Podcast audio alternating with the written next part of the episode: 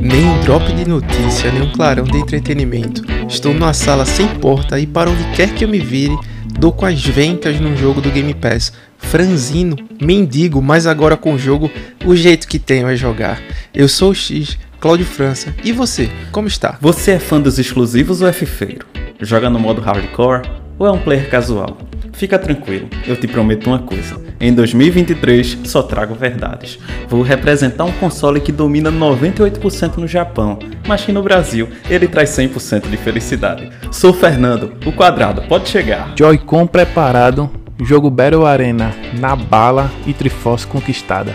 Meu nome é Thiago Castro, o Y. Só vem que a qualidade é garantida. E no episódio de hoje falaremos de um jogo muito especial que associa de maneira magistral a história com a diversão da jogatina. E como select, um ilustre select aí, eu gosto demais do trabalho dele, o Vitor Soares do Story Opa. Meia Hora. Aí. bem-vindo, bem-vindo. É Valeu, honra pra gente. rapaziada. Que Professor. isso. É o professor, o professor. É, profe- é o professor. É, E aí, cara, nesse episódio hoje a gente vai falar justamente do, do cerne aí, né? Que traz a conotação do Ghost of Tsushima, que não é só fatiar os caras, né? Não é só rinha de, de samurai ali, mas também todo o contexto da invasão mongol na ilha de Tsushima. Não é isso, professor? Exa- exatamente. Tsushima foi o início da invasão mongol que teve no século XIII. Porradaria comeu solta. E Tsushima foi a primeira, como é que eu posso dizer? O primeiro grande problema que os mongóis tiveram. Porque o Japão parecia ser mole pra invadir. E aí o começo do jogo até representa um pouco isso, né? Porque Aham. os mongóis chegam naquela batalha lá, que eu esqueci o nome. E eles regaçam, né? Dá naquela praia. Acho que é Sim, na Komoda. praia. Komoda. Parece o dia D mongol, né? Nada incomoda, né? Isso, exatamente, Praia de Komoda, obrigado. E aí, só que né, com o tempo a gente vai vendo, o jogo ele traz um aspecto muito foda que é, de, de fato, os samurais eles foram aprendendo a lutar de acordo com o inimigo, né? Mas também como no jogo, e é isso aí que eu acho que é o lance mais maneiro, alguns samurais queriam, né, aprender técnicas novas e, e- e até fugir daquela honra e tudo mais, e outros samurais não, falavam que era melhor morrer, mas não fugir do caminho do guerreiro, tá É ligado? o que a a gente, gente vai começar. como samurai, né? Cara, que Exato. isso pra mim, esse dilema ético foi uma das coisas que me- mais me surpreenderam no jogo. Eu nem imaginava essa carga moral, Uhum. né, sobre o personagem principal e você tendo que fazer aquelas escolhas. Inclusive, é, eu vou pegar uma frase aqui que eu marquei, eu pensei que eu ia dizer isso mais na frente, mas o próprio Sakai Jin, que é o protagonista do jogo, fala: "Eu sacrifiquei tudo, É. inclusive a honra". Não, Sabe? Isso. Então, assim, é, é pesado e é isso que a gente vai falar aqui hoje. Então, amole a sua katana, invada uma, Um um acampamento. quartel, um acampamento mongol, destroce todo aquele exército, aperte start e vem com a gente. É, e escolha, e escolha se você vai agir com honra ou se vai agir na base da porradaria, né? É, exatamente. Na base da. No modo. Da malícia. ser. É, na malícia.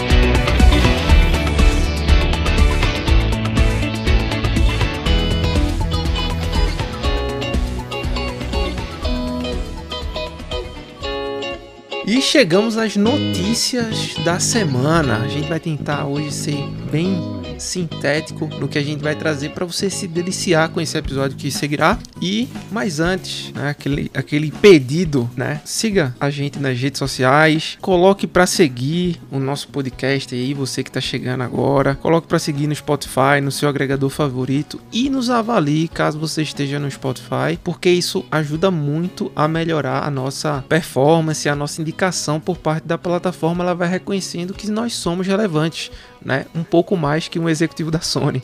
Então, é, faça isso aí, a gente vai ficar extremamente grato. Temos reuniões semanais para ver o acompanhamento aqui das estatísticas e isso é muito gratificante ver o nosso trabalho aí ganhando alcance, ganhando relevância e cada vez novas pessoas que fazem, que estão fora né, do nosso círculo de amizades, estão aí presentes, nos acompanhando. Muito obrigado. E, Tiago, comece aí, nos agracie com as suas, suas notícias. Cara, ontem saiu o trailer do Mortal Kombat, né? O 1, como First. tá sendo chamado. Como assim, né? Como assim? assim Como se você assim? jogou o 11 com a expansão Aftermath, a resposta está lá. Oh, É, cara, não joguei a tem a, tem a, a chefe lá do jogo, que é a Crônica, né? Que ela chegou dizendo que a galera tocou o zaralho na linha do tempo.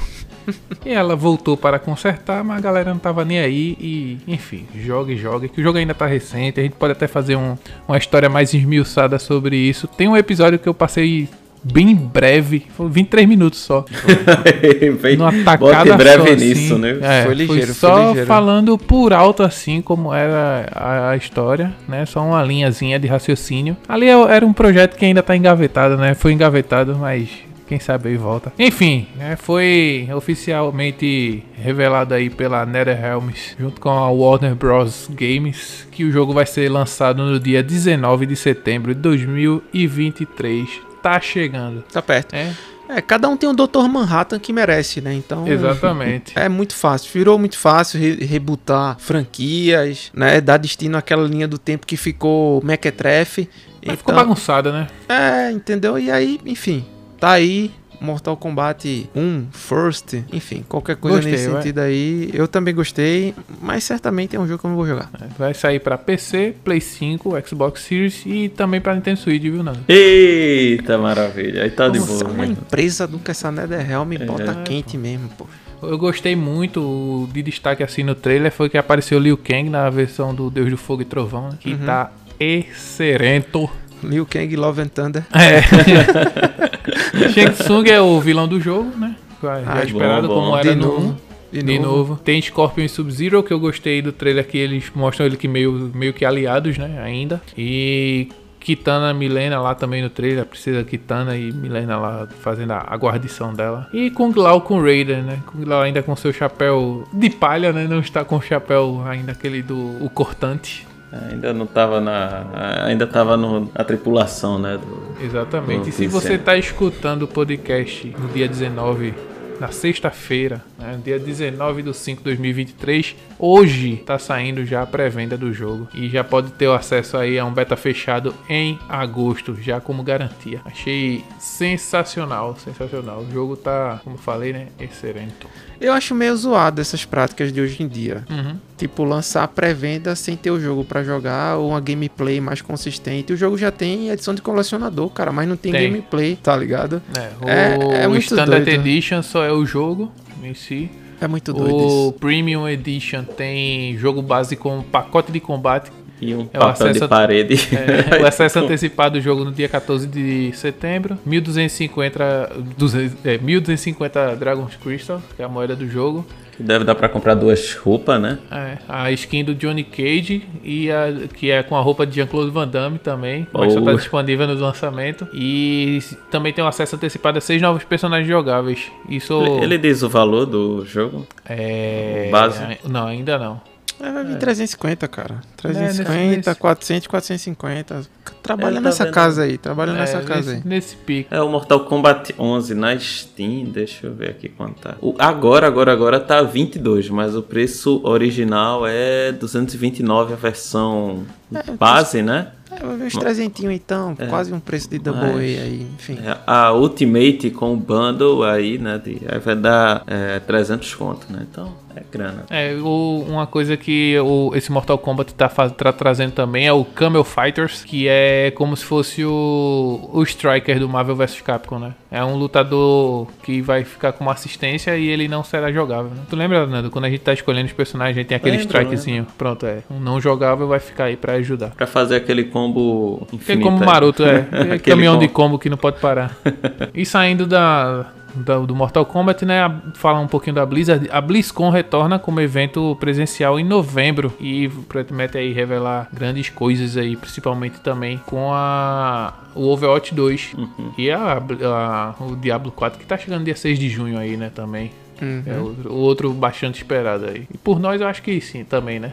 E falando um pouquinho de Overwatch, só pra dar uma pincelada também, a Blizzard ela descartou o PVE. Nossa, sério? É. Sério, velho? Eu comprei o jogo Sim. por causa disso? É, descartaram o PVE. Ah, tá de sacanagem, cara. Ah, Vacilo, velho. É, assim, ainda vai ter conteúdos, mas ainda nenhum desses conteúdos prometidos desde 2019 foi trazido, né? Então o PVE não vai ser mais lançado, que também foi uma coisa que falaram também em 2019. Fazer uns lootzinho com, com os passa, pô.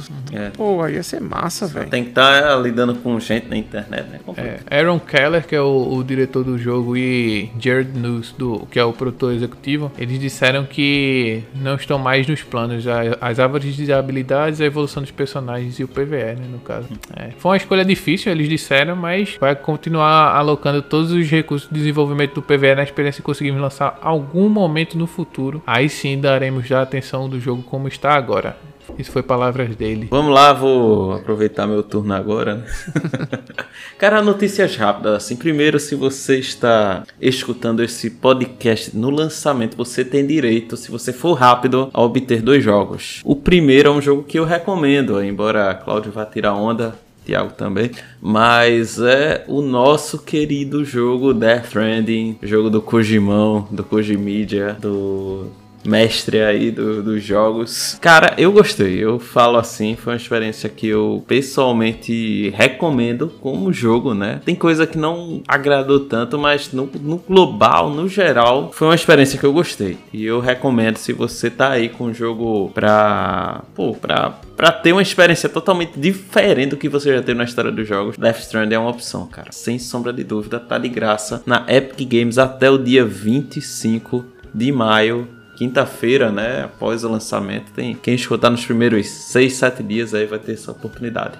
É, cara, a segunda vez que ele pinta, né, na Epic. E a É, eu segunda já vez tinha. que eu deixo passar. Ah, mas é porque você, eu sei que já tem aí no na Steam, já tem no, no Game Pass. Ah, com certeza, tenho. Nossa. Tá, tá em tudo que é lugar. Zerei em todos os lugares esse jogo. Não, uma coisa é ter, né? Outra é será.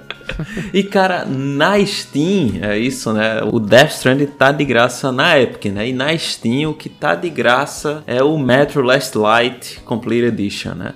Então, aquele joguinho maroto aí, pós-apocalíptico no metrô de Moscou. Pô, 90% de avaliações positivas na Steam. Ah, esse jogo é bom. Essa franquia é muito boa, cara. Então é, tá aí de graça, né? Também. É, esse- Não ele, ele sempre tá em boas promoções, assim. Eu acho que eu Uhum. comprei pro Xbox por, sei lá, 12, 15 reais, assim, foi bem barato. E a ambientação do jogo é excelente, né? Pra Uhum. quem não sabe, é, bombas nucleares explodiram por todo mundo. Só que você estava no metrô naquele momento. E o metrô de Moscou, ele é antibombas. Ele foi feito pra isso, né? Exatamente. E aí se forma uma sociedade dentro desse, desses túneis de metrô. É uma história, é uma premissa fantástica. Uhum. E o livro foi escrito antes do jogo, obviamente, então dá uma cara toda é, diferente, assim, deixa muito bem amarrado, apesar de ter pontos de, de divergência entre o jogo e o livro, né, e a obra escrita. Mas eu só joguei um, acho que foi o, não foi o Last Redux, O Last Light, né? Eu acho que é o Ah, não, 2033, foi o 2033, eu acho. né? 33, exatamente. Esse foi o que eu joguei. E mas fica a recomendação assim dessa franquia que é muito boa. Então tá aí, né? Então vocês não perdem é, os jogos se correrem lá, né? Ou obtiverem é, assim no momento que vocês escutarem essa notícia, aproveitem. É, outra coisa que me chamou a atenção essa semana foi que quando eu estava manuseando ali o aplicativo da Steam, Aham. eu tive a oportunidade de ver aquele jogo chamado Dead Space, né? Que teve a Sim. versão remake, né? Sim. Então, e apareceu assim pra mim, é teste grátis por 90 minutos, né? Por uma hora e meia. Tá. E depois eu acabei de, assim, de, de verificar que é uma nova tendência da Steam, assim, é algo que eles estão tentando fazer para que, como posso dizer, incentivem mais a galera a testar jogos, não comprar, mas testar sem a necessidade de comprar o jogo. Entende? Então você tem direito a como se fosse aquele test drive de, de uma hora e meia. E aí você decide se depois você continua ou não, né? Com, com a, a sua experiência realmente efetuando o, o pagamento, né? E eu achei assim uma, uma postura interessante, né? Já tem isso na Play, é, na Play Deluxe, né? Na ah, não Plus fala. Deluxe. Eu, eu- cara, eu ia falar isso zoando, aí você vem falar isso como feature. Pô, velho, eu, Não, acho, eu mas- acho um absurdo a Sony colocar isso como uma vantagem de assinatura, cara. Eu- eu, eu, eu acho Eu, ridículo. eu sou velho. neutro em relação a isso. Eu não Pô. tenho essa assinatura, né? A minha é do meio, não é essa top. Essa é a... Mas os caras. Tá, tá, entendi. É, mas os caras jogam duas horas ali de, na, na Plus, só que duas horas é duas horas de vídeo, né? Então tu nem dá tempo aí pra. Gameplay tem que ser hora líquida, pô. Hora líquida de gameplay. Eu Aí entendo assim, mas, pô, colocar isso como feature lá, Sony, não, porque nesse plano aqui você tem direito a testar e jogar por não sei quantas horas. Cara, acho isso uma bobagem, tá ligado? Bom se viesse assim pra todo mundo e, pô, imagina você poder jogar uma hora e meia de God of War Ragnarok no lançamento. É outra parada, velho. Mas, a eu Sony acho é que a ideia é essa, é para você ter a oportunidade de ver se. Não, eu, mas- eu não vejo como Na Sony não tem. Não, na Sony Mas- não tem. É, eu vejo como oportunidade de ver o assim os gráficos, o desempenho mesmo, com- É isso. especialmente no computador. Não é isso Porque que eu tô falando. é. Pra deixar isso pra todo mundo, eu acho excelente. Mas só para um conjunto, né? Mas de- pra um, um- tipo uma- um, um nicho específico que tem o último nível da assinatura, eu acho leseira, tá ligado? Você Uhum. fazer isso. Deixa pra todo mundo, cara. Deixa pra todo mundo testar, entendeu? Eu acho que até o, a, a virada de chave na decisão de comprar o jogo é muito maior, entendeu? Mas enfim, esperar isso da Sony é meio. É complicado É mesmo. E gostei que no computador você tem a oportunidade de ver se o seu hardware, assim, tanca, né? Porque, honestamente falando, eu só comprei o Resident Evil 2 e o 3 porque eu joguei a demo e vi que ficava bom. É, isso é, um, isso é um ótimo ponto. Isso é um ótimo ponto, porque a teoria é diferente, né? É, porque eu achava, eu, eu jurava, isso não vai rodar. É. Aí quando eu boto e roda de boa, eu, meu irmão, Porque- que jogo do caramba, vou pegar. Há performances e performances, né? É, mas Inclusive, tu, tu testou Forza no, com essa placa nova? Ainda não, cara, ainda não. Tô Ah, no, vacilo. no Bruxão e no Elden Ring. Vacilo. Mas em breve. E é isso aí, I end my turn, né? Vamos. E, e- e você, meu querido? Cara, essa semana saiu aquele, aquele respiro, né? A gente tá acompanhando a novela aí, né? Compra Microsoft, Activision e tudo mais. E essa semana, quem deu parecer favorável, se retratando ainda em relação à sua primeira decisão, foi a União Europeia, né? Que possui aí 27 países no, no seu guarda-chuva, diferente Menos o Reino Unido. Menos o Reino Unido, que é o CMA. Reino Unido e mais três É. ou, ou quatro países, eu não lembro ao todo quantos Uhum. são. Mas a União Europeia, que tinha feito um- os mesmos apontamentos em relação a é, uma possível, digamos assim, um possível monopólio da Microsoft no ambiente de nuvem, ela acatou ao que a Microsoft falou né, em relação a é, equilibrar os players do mercado e colocou também em panos limpos né, o que é que seriam os próximos passos em fazer em relação a os seus players. Né? O que aconteceu foi o seguinte: é, na visão da União Europeia e do CMA, o mercado de games está muito bem consolidado, no entanto, o de nuvem ainda é embrionário e muitas empresas estão recebendo investimentos e estão crescendo com esse mercado. Né? A gente tem como principal player da Microsoft hoje o GeForce Now, que já opera na sua plenitude, só que com um modelo de negócios um pouquinho diferente. Você tem outros também, o Asteroid e outros que também estão aí crescendo. E a União Europeia tinha justamente a preocupação da Microsoft de ficar tão grande e encolher, né, a ponto de prejudicar, é, em termos mercadológicos, os seus concorrentes. Só que na época que saiu a decisão da CMA, os próprios concorrentes citados no documento, eles vieram a público e disseram: não, a Microsoft tem uma, uma série de é, de to-dos aí, né, de ações para fazer ao longo do tempo que vai me beneficiar e eu vou também ter oportunidade de exercer um modelo de negócios um pouquinho diferente e crescer no mercado de nuvem também. Esses players vieram à tona na época e isso foi levado em consideração também por conta né, e por parte da União Europeia, que deu seu parecer favorável a compra, né? Uhum. Então, só pra você ter ideia, Nando, já entraram jogos do, da Microsoft no GeForce Now, cara. Massa. No dia 18 já tem jogos integrando essa o GeForce Now. Porque o que acontece? Só pra trazer um pouquinho e deixar em panos limpos, o você consegue conectar alguns serviços no GeForce Now, entre eles a Steam, a Epic e a Ubi. Eu não lembro se a, a EA entra aqui Tá também. aí, aí, o, sim, eu não Isso, sei também. tá?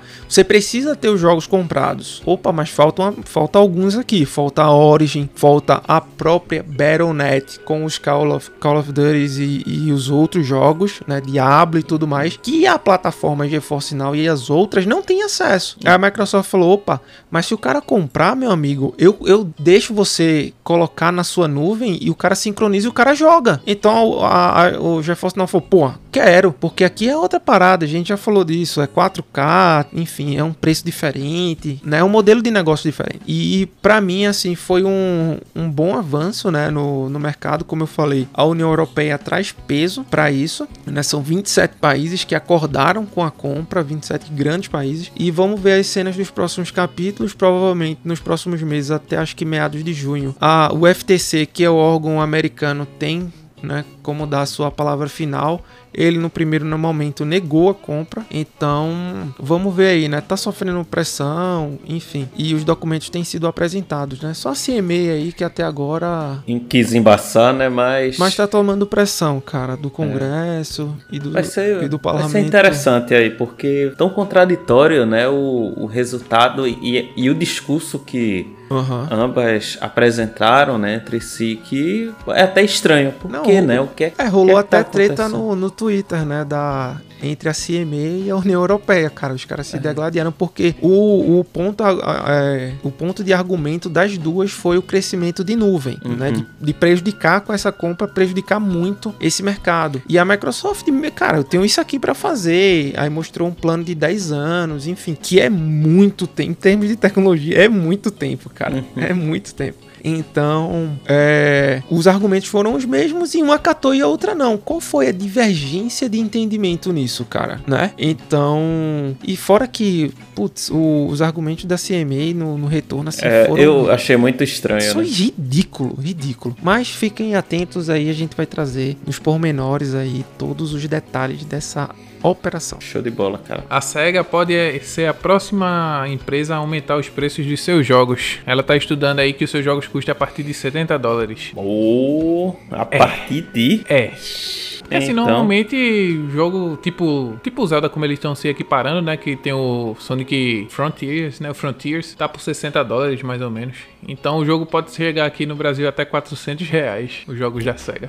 350, né? 70 dólares, 350, né? É, aquela, aquele pique tudo nosso. Uhum. Mas assim, a- o novo Sonic tem essa possibilidade de chegar a 400 reais mesmo. É, se for. Se a versão básica for 350. Pra quem gosta de jogar o Dead by Daylight, tem um- uma, uma presença ilustre aí no jogo. O Nicolas Cage vai ser aí o próximo sobrevivente do jogo de terror. É- É. o personagem vai ficar jogável a partir do dia 5 de junho. De julho, desculpa, no mês 7. É o Senhor das Armas, né? Que agrade, agracia aí o Dead by Daylight. É, é isso mesmo. É, The Carnation é o jogo de terror 2D que tem músicas do compositor de Silent Hill, o Akira Yamaoka. Ele também fez o, o The Medium e Lollipop Chainsaw, né, as músicas. The Media é massa, velho. Gostei. A trilha sonora desse bicho aí é monstro. O cara é o jogo vai. O cara é bom, o cara é bom. Vai chegar aqui no Brasil com legendas em português no dia 31 de maio pra PC e Nintendo Switch. Eu vou deixar o, o trailer aqui na descrição pra vocês darem uma, uma olhada. Eu gosto desse tipo de jogo. E pra finalizar, Zelda Tears of Kingdom vendeu mais de 10 milhões em apenas 3 dias. O jogo já ocupa o lugar de segundo Zelda mais vendido de todos os tempos, só perdendo pro Breath of the Wild. Aí eu, cara, Unstoppable, velho. Não tem como. Se tem fosse não. no Play, era o mais vendido, né? Da história. Cara, é- não, o Fernando falou brincando, cara, mas é difícil. Mas é um verdade. jogo- Mas é. Um jogo Mas do é. PlayStation, no final, assim, muito tempo depois, ele tá no com limite chega em 8, 8, 9. 12 milhões de unidades, tá ligado? Aí a Sony já começa a contar revenda, Ixi. né? Mercado cinza, Steam, empréstimo, ela conta também, É. cara. Quem passou na frente do, do- da loja e assistiu parte do gameplay. assim. A Sony, a Sony não brinca não, cara. Com Não brinca não. contagem tá maluco. É, o jogo Tears of Kingdom foi lançado dia 12 de maio, né? Agora, em 2023, pro Nintendo Switch, né? Exclusivo. O jogo é uma sequência direta do Breath of the Wild e, de acordo com os números da Nintendo, já vendeu 30 milhões o Breath of the Wild. Até o momento. Pouca coisa, hein? Só que. Pouca coisa, graças a Deus. Só não é pouca coisa, meu amigo. A história que tá por vir aí com o Pô fechou aí. Qualidade e sincronia no, no episódio, hein? Então siga o vento e viaje até a ilha de Tsushima e ouça essa história maravilhosa.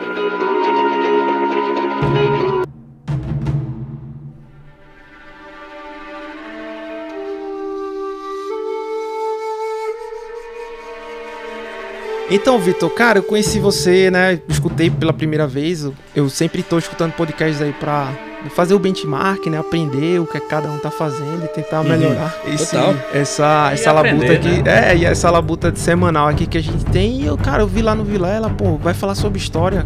Cara, inclusive, não sei se Fernando lembra, eu prestei vestibular para história. Olha aí. Em 2008 para 2009, né? No caso. Foi, E- acho que foi junto comigo, cara. 2000, ou 2009, acho que foi Ah. 2009 pra 2010, esse pá. É, eu, e aí eu me inscrevi para a Universidade Rural de Pernambuco. Né? Sim. E fiquei no remanejamento. Depois eu não quis olhar mais porque eu ganhei uma bolsa em outra faculdade e eu não poderia Hum. fazer as duas, é, os dois cursos né, ao mesmo tempo. Perfeito. Mas eu saí do ensino médio realmente querendo. Tive uma época ali que eu queria ser professor de biologia. Depois Olha. eu fui pra. Terminei ali um ensino médio querendo ser professor de história, mas aí terminei indo pra área de negócios, que não É, tem muito a ver. Mas. Pra tu ensinar o negócio é meio ruim, vê se é Cara, eu não sou bom, cara. Eu não sou verdadeiro, não sou bom dando aula, então. Mas História sempre foi um tema que que me acalantou muito assim. É muito bom saber de onde você veio e tentar evitar com que as coisas se repitam, sabe? Porque parece que tudo é muito novo, mas não é, né, professor? Não, E- totalmente, cara. Eu acho que história é muito mais, assim, se me permite, é, Claro, é muito mais sobre. Porque eu sou do Rio de Janeiro, e no Rio de Janeiro, cara, você pode fazer o que você quiser comigo. cara. Você pode me roubar, pode me dar um tiro, pra me enfiar uma faca. E eu acho que eu falo por todos os cariocas quando eu digo que você pode fazer qualquer coisa menos me tirar de otário. a pior coisa mais ofensiva um carioca. Eu nem tecnicamente sou carioca, eu sou fluminense, mas isso é um longo Fluminense, papo. aham. É, porque eu moro no. Eu nasci no estado, né? Não, não na capital. Sim. Mas de qualquer forma, o ponto é: o saber história é não ser tirado de otário. Você tá ligado no que, por que, que você tá ali, quem te botou ali, por que, que a tua família é daquele jeito. Porque tem. Se você não sabe de onde você veio, o que, que você tá fazendo e pra onde você vai, alguém tá sabendo e alguém tá usando isso, tá ligado? Então, quando você estuda história, você pega as rédeas da sua existência e você fala: não, eu que decido que porra que eu vou fazer. E o Rio de Janeiro, ele tem esse, esse embate aí, que é o embate do, meu irmão, se uma pessoa me tira de otário, me tira como um, um- um- um otário mesmo, né? Uma pessoa que não tem controle sobre a própria vida. Sobre si, Foi enganado, né? Foi enganado por alguém e tudo mais. Rapaz, isso é a pior coisa que pode acontecer com alguém daqui. E história é justamente isso, né? É uma forma de ensinar você a não ser feito de otário. Exatamente. E, cara, conta pra, pra gente assim, que eu vi vocês citando diversas vezes, pô, Dragon Ball, você citou lá no, né, no podcast do Vilela, lá, no Inteligência Uhum. Limitada. Você falou do próprio Ghost of Tsushima no dia. Eu disse, pô, não tem um PlayStation. Quis enviesar é, esse convite aqui pra ser o Assassin's Creed também, que, né, que tá É, Grécia, que Assassin's traz Creed Egito. Ia ser uma coleção, né? de- É, mas, cara, foi Ghost of Tsushima, peguei um videogame emprestado, tamo aqui hoje. Mas o que que, cara, qual é a tua história de videogame, assim? De onde, quando você começou e disse, pô, esse negócio aqui é maneiro, eu quero fazer. E hoje eu vejo que você ainda joga, né? Tem um PlayStation 5 Jogo. em casa e tal. E é o seu momento, né? O, o nosso momento, né? O refúgio ali pra, pra aliviar um pouco os estresses da vida. Cara, eu. Eu devo tudo ao meu videogame, cara. Tipo, a minha vida inteira. Eu Uhum. acho que o videogame ele foi uma, uma janela pra um mundo muito mais maneiro, tá ligado? Do que eu tinha. Minha família era é uma família muito humilde, tá ligado? E a gente cresceu num, num, num bairro meio ruim, assim, que é o Morro da Cruz, lá em Angra dos Reis. E aí o videogame, meu pai, minha mãe, assim, por mais que não tivessem muitas condições e tal, minha mãe tinha uma filosofia que, graças a Deus, ela tinha, que é ter um videogame em casa faz os filhos ficarem em casa e não fazerem merda, não, tá ligado? Então, desde os meus 5 anos de idade, meu irmão, ele é um pouquinho mais velho que eu, ele já tinha 10 e aí eu tinha 5, chegou um, um Atari lá em casa. Pô. E desde então, de madeira, velho, um bagulho Nossa. absurdo, é, é. O Atari primeirão mesmo, assim. Aí chegou lá em casa o Atari de madeira e eu conheci o River Rage, né? Aquele Ai, jogo maravilhoso. Maravilha. Na- É, não, e aí desde então, assim, eu, eu era muito viciado, porque se tem uma coisa que você pode fazer pra uma criança, cara, pra aquela criança, como é que eu posso dizer? Se- Ficar feliz mesmo, assim, se encontrar na vida, cara, é você dar uma validação de pessoas de autoridade pra ela, né? Tipo, se alguém de autoridade pra ela, que no meu caso, era meu irmão mais velho e meus pais, falarem que eu tava indo bem em alguma coisa, cara, aquilo ali se torna, se tornou, no caso, uma parada muito fundamental. E isso serve pra qualquer criança, tá? Se você vê uma criança desenhando e tal, e, e é teu filho, teu sobrinho, teu irmão mais novo, algo do tipo, cara, elogia e, e- e apoia. Porque aquilo ali, sabe, é- é, a criança na construção ainda da identidade dela, do caráter dela. E os meus pais poderiam estar mentindo pra mim, aí eu não sei, né? O meu irmão também. Eles falavam que eu jogava muito bem pra minha idade. Tipo assim, pô, Vitor, você joga muito bem pra tua idade, nossa. E aí eu, putz, fui gostando, fui gostando. Aí rapidamente, eu acho que o videogame que eu mais tenho memória é o Mega Drive, né? Mega Drive mais classicão, Sonic 2. Eu lembro que eu zerei Sonic 2, acho que eu tinha uns 7 anos. E eu zerei inteiro, assim. E aí minha mãe falava pra todo mundo. Minha mãe, coitada, ela nem entendia tanto de videogame, mas ela sabia que significava alguma coisa, né? E aí ela falava pra todo mundo que o meu filho zerou inteiro o jogo. E pra mim foi sendo uma parada muito maneira, sabe? Foi sendo uma realidade. Foi meio, meio que tipo o que hoje a internet é pra muito jovem. O Aham. videogame foi pra mim na década de 90, sabe? É, eu na fui época que não era nem mundo. modas, era jogo, né? Não era nem, pô, bacana, assim, ninguém era nem- sabia muito. É, É. fácil que também não era, né? assim. Pô, Sonic 2, cara. Não, difícil pra aí. caralho. Não, não, É. eu, honestamente, eu acho que eu jogava bem mesmo, tá ligado? eu acho, por, por a idade, né, obviamente. Sim, sim. E, mas aí a questão do videogame ela nunca deixou de, de, de me acompanhar. Eu sempre, pô, depois eu tive o Play 1, e aí o Play 1, cara, foi o videogame da minha vida, assim, foi o videogame mais marcante. Que os jogos de Play 1 que eu tinha são os jogos mais importantes pra mim, assim, né? A parada que mais moldou meu caráter mesmo. E aí depois eu tive um Play 2, e aí do Play 2, eu já tava jovem adulto, né? Já tava um pouco mais velho. É, eu só tive Play 2, aí não tive Play 3 nem Play 4, porque, enfim, mas aí eu tive computador, né? E aí eu foquei mais no computador. Eu, desde 2015, comecei a jogar LoL, e porra, gosto muito de um LoLzinho também, tá? É mesmo? Infeliz- Isso aí é, é. surpresa, não sabia. É, Você é, do- infelizmente. Infelizmente eu caí nessa droga aí e, e- Não, mas eu gosto bastante de jogar LOL. É um jogo que. Modéstia à parte, eu não sou ruim também. E. É, é, LOL foi uma parada. É uma parada muito presente na minha vida. Mas o videogame em geral também é um ba- bagulho que eu sempre gostava muito. Mas é, eu não tinha grana, né, cara, pra continuar Sim. acompanhando os jogos. Então eu joguei muito emulador depois dessa época, né? Depois do Play 2. E aí eu peguei, porra, os emulador de Game Boy, né? O GBA pra caralho. sim. E aí eu conheci o Pokémon finalmente, que é maravilhoso, né? Aí Porra. É, aí eu realmente conheci esse outro lado, assim, né? Eu não tive Super Nintendo, que tinha no meu primo, né? O clássico, o primo do Super Nintendo.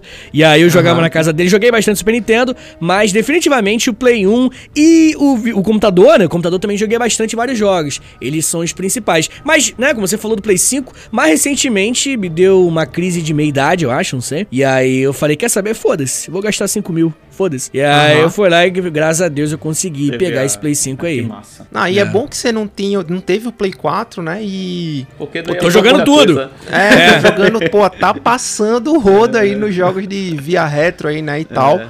Isso. Pra, pô, isso é, isso é fundamental, assim, né? Eu te- tenho uma história parecida, eu era, o- eu era o primo do Super Nintendo, o meu primo tinha o Mega Drive. É o clássico, né, cara? É, É. é é a dualidade da infância dos anos Mas- 90, né? o primo meu- do Mega Drive e o do Super Nintendo. Exato, e cara, no meu, meus primos, eu tinha primos bem mais velhos, né, que, que eu, assim, 15 anos mais velhos, Uhum. e os caras já trabalhavam, velho. Então, assim, trabalhava, morava com os pais, sobrava aquela grana, os caras tinham o Super Nintendo, eles moravam na casa ao lado da minha, né? Mas não Uhum. deixavam jogar, cara. Não deixava e ponto, sabe? Os caras eram meio Sim. ruins. Então eu esperava lá umas duas horas pra jogar, e aí minha mãe um dia, pô, vou, vou resolver isso aqui. Vendeu as férias dela pra Olha comprar aí. um videogame pra mim e foi ali a Ai, porta de entrada pra drogas mais pesadas. Porque ela até então ela achava que era uma fase, né? Eu acho que sua mãe achava que era uma fase também. Mas sim, não foi. sim. Né? É uma fase Já que tá tá 30 perdurando. anos essa fase aí. É, pô. Pois é, pois é. O bagulho tá, tá muito doido.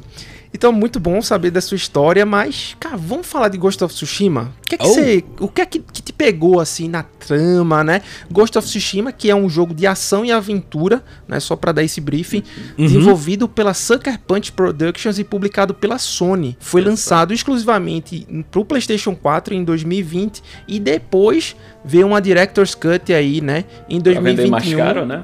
É, para vender um pouquinho mais caro no PlayStation 5 com aquela remasterização, 60 FPS e tudo isso aí Uhum. que a gente que a gente gosta. Mas pode meter bala aí, cara. O que eu gostei no Ghost of Tsushima, cara, é, nem sei por onde começar, né? O jogo, ele, ele... É tudo certo, né? Eu acho que tem obras que tem tudo certo e Ghost of Tsushima é uma delas, assim. É muito difícil você ter obras assim, mas eu não... Cara, o combate do Ghost of Tsushima é uma obra-prima, pô. Tá ligado? Você lutar... Você, você se sente um samurai. Quem não termina a luta e arrasta o, o padzinho do Pra controle limpar a- pra, é, pra embanhar a espada, a katana, Não, sim, é sim. maluco.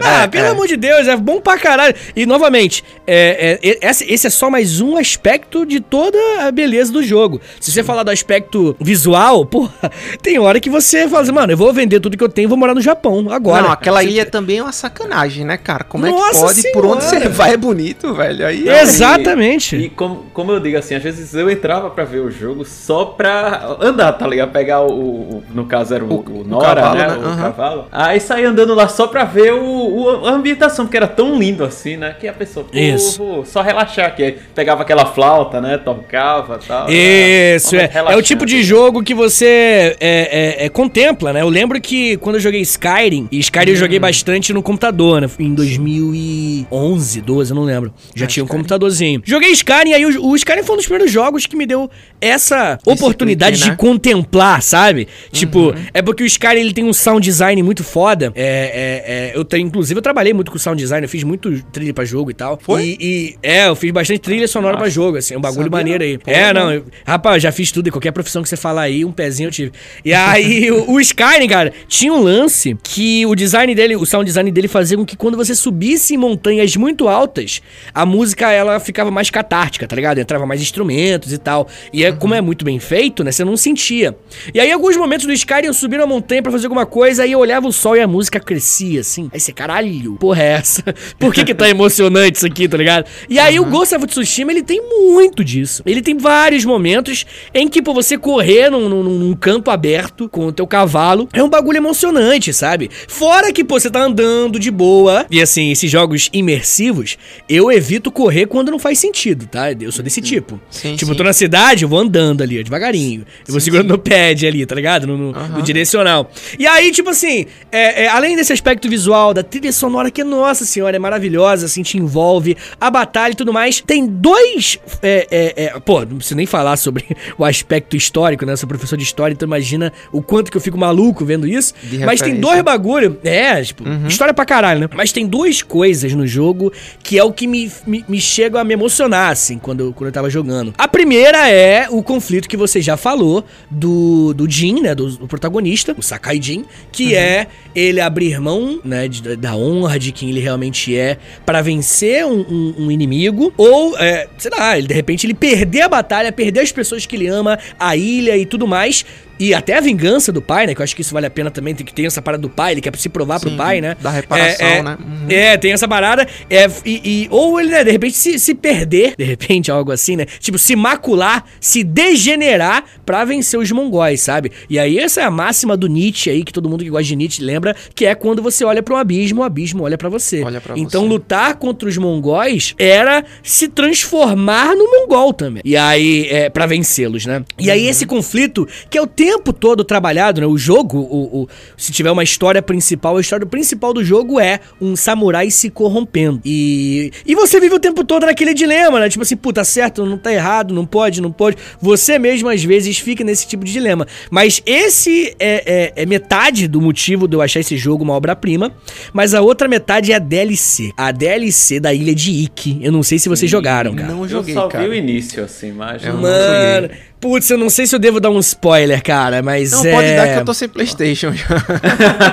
Putz, gente, desculpa aí, mas Pode é, é- dizer, pode dizer. Pô, foi mal, mas é porque é um lance que realmente, assim, é, é, é, é, é muito profundo. Tipo, é absurdamente profundo.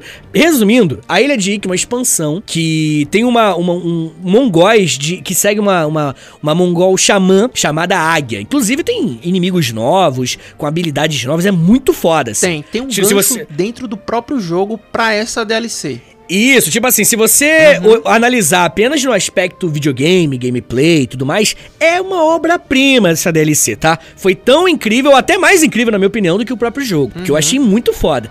Mas, olhando pelo, pelo, pela história, né? Que, que a gente tá falando aqui assim, é, é, o lance é: o Jin, ele vai pro lugar que o pai dele foi Que morto o pai dele morreu, exatamente. que é a ilha de Ikki. E nessa, nesse lugar, nessa ilha, que ele vai lá pra lutar contra um grupo de mongóis, meio que uma outra. Um outro grupo de. É, é do mesmo grupo de mongóis que tá é uma invadindo. facçãozinha, né? Mas é uma lá, facçãozinha da águia, que é uma Da mulher águia. lá. Muito foda. Tua estética, buff- tudo é. que, que dá um buff nos bichos. Isso, lá, meio maga. fica Forte pra caramba. Eu disse, meu Isso. amigo, vai morrer É não. Eu vi uma maneiro. lá em É. cima, balançando o cajado lá. Eu disse, vou nela primeiro. Aí passei-lhe a katana também. E o Não, é exatamente isso, exatamente isso. Que bufa, né? Meio que. Aham. E é É, uma parada assim, que, que historicamente a gente sabe, né? É o xamã, que é tipo assim, o, o- meio que o bardo da história, né? Que tá em- Exato. que levanta tá o moral levantando. da galera, né? Isso. Então meio que assim, é, é que o, o Ghost of Tsushima ele não tem aspecto fantasioso, mágico, nem nada do Mágico, tipo é. não. Mas justifica como se fosse perfeitamente. Né? E aí, abraçando ainda mais esse aspecto que soa como algo mágico, mas na prática não é, uma das coisas principais é que quando a águia te captura, logo no começo, você chega lá, a águia te captura. Porque você vai lá no Forte Sakai, que é onde o, o teu pai ficava e tudo mais, né? E ali, você chega lá, eles estão lá e eles te capturam. A águia vê você e fala assim: porra, esse cara é muito foda, esse cara é um Sakai, esse cara é um puta lutador, matou um montão de gente, eu quero ele no meu exército, não quero matar esse cara. E aí, o que, que ela faz? Ela faz o que eles dizem que faziam com todo mundo da ilha, que é dar é, é, drogas alucinógenas, um chazinho lá muito doido. Aquele Pro- chá do Aham. sucesso. É, isso, é. Aí você fica doidão, né, obviamente. E aí, cara, isso, nossa, que eu chego a me emocionar. Isso faz com que o Jin, ele tenha uma viagem interna. E a gente vê a viagem, né, tipo, gente que joga, né, uma viagem interna passando pelo luto do pai, cara. Tá ligado? É, isso que é é só lindo, flash, brother. né? Na, na história principal é só flash. Isso, na história do jogo principal, você tem muito pouco, né, sobre o- a história do pai.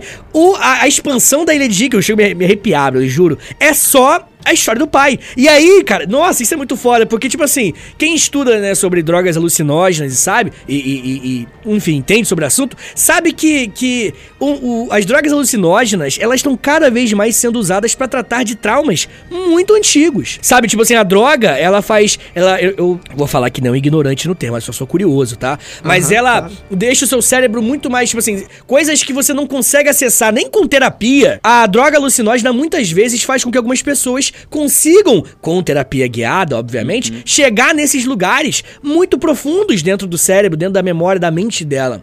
E aí o jogo ele trata justamente, tipo assim, a única forma que o Jin poderia ficar bem com a morte do pai é porque ele passou por um tratamento meio que sem querer, tá ligado? Por uma Aham. terapia sem querer que a águia obrigou ele a passar. E, mano, e termina, e meio que ele tem uma conclusão. Resumindo, cara, a expansão da ilha de Ikki, ela é uma terapia pro Sakaijin. Isso é foda pra caralho. Eu, nossa, fiquei maluco, velho. Eu fiquei maluco jogando essa Não, isso, isso aí lembra aquela fruta que o Pantera Negra, né? Ele come pra assumir, Isso. pra Isso. assumir, né? O Pra ir trono. lá, né, na batalha e tal. Aham. Que aí ele é, tem essa, esse viés realmente pra cuidar dos traumas, pra acessar os ancestrais, Exatamente, né? E- exatamente, exatamente. Inclusive É- porque, é como eu falo, o jogo ele deixa em aberto essa, essa questão, né, do o jogo principal, né? E ficou, foi, uma boa, foi uma boa sacada, né? Foi uma Foi boa uma, lembra- foi uma é. boa sacada, porque Muito. o, o Sakaidin, a gente vai depois falar da história em si do jogo, mas abordando esses temas, ele, tipo, você vai fazer uma coisa, aí tem um flashback dele com o pai ou com o tio, né? Normalmente com o tio, É. porque o tio pegou,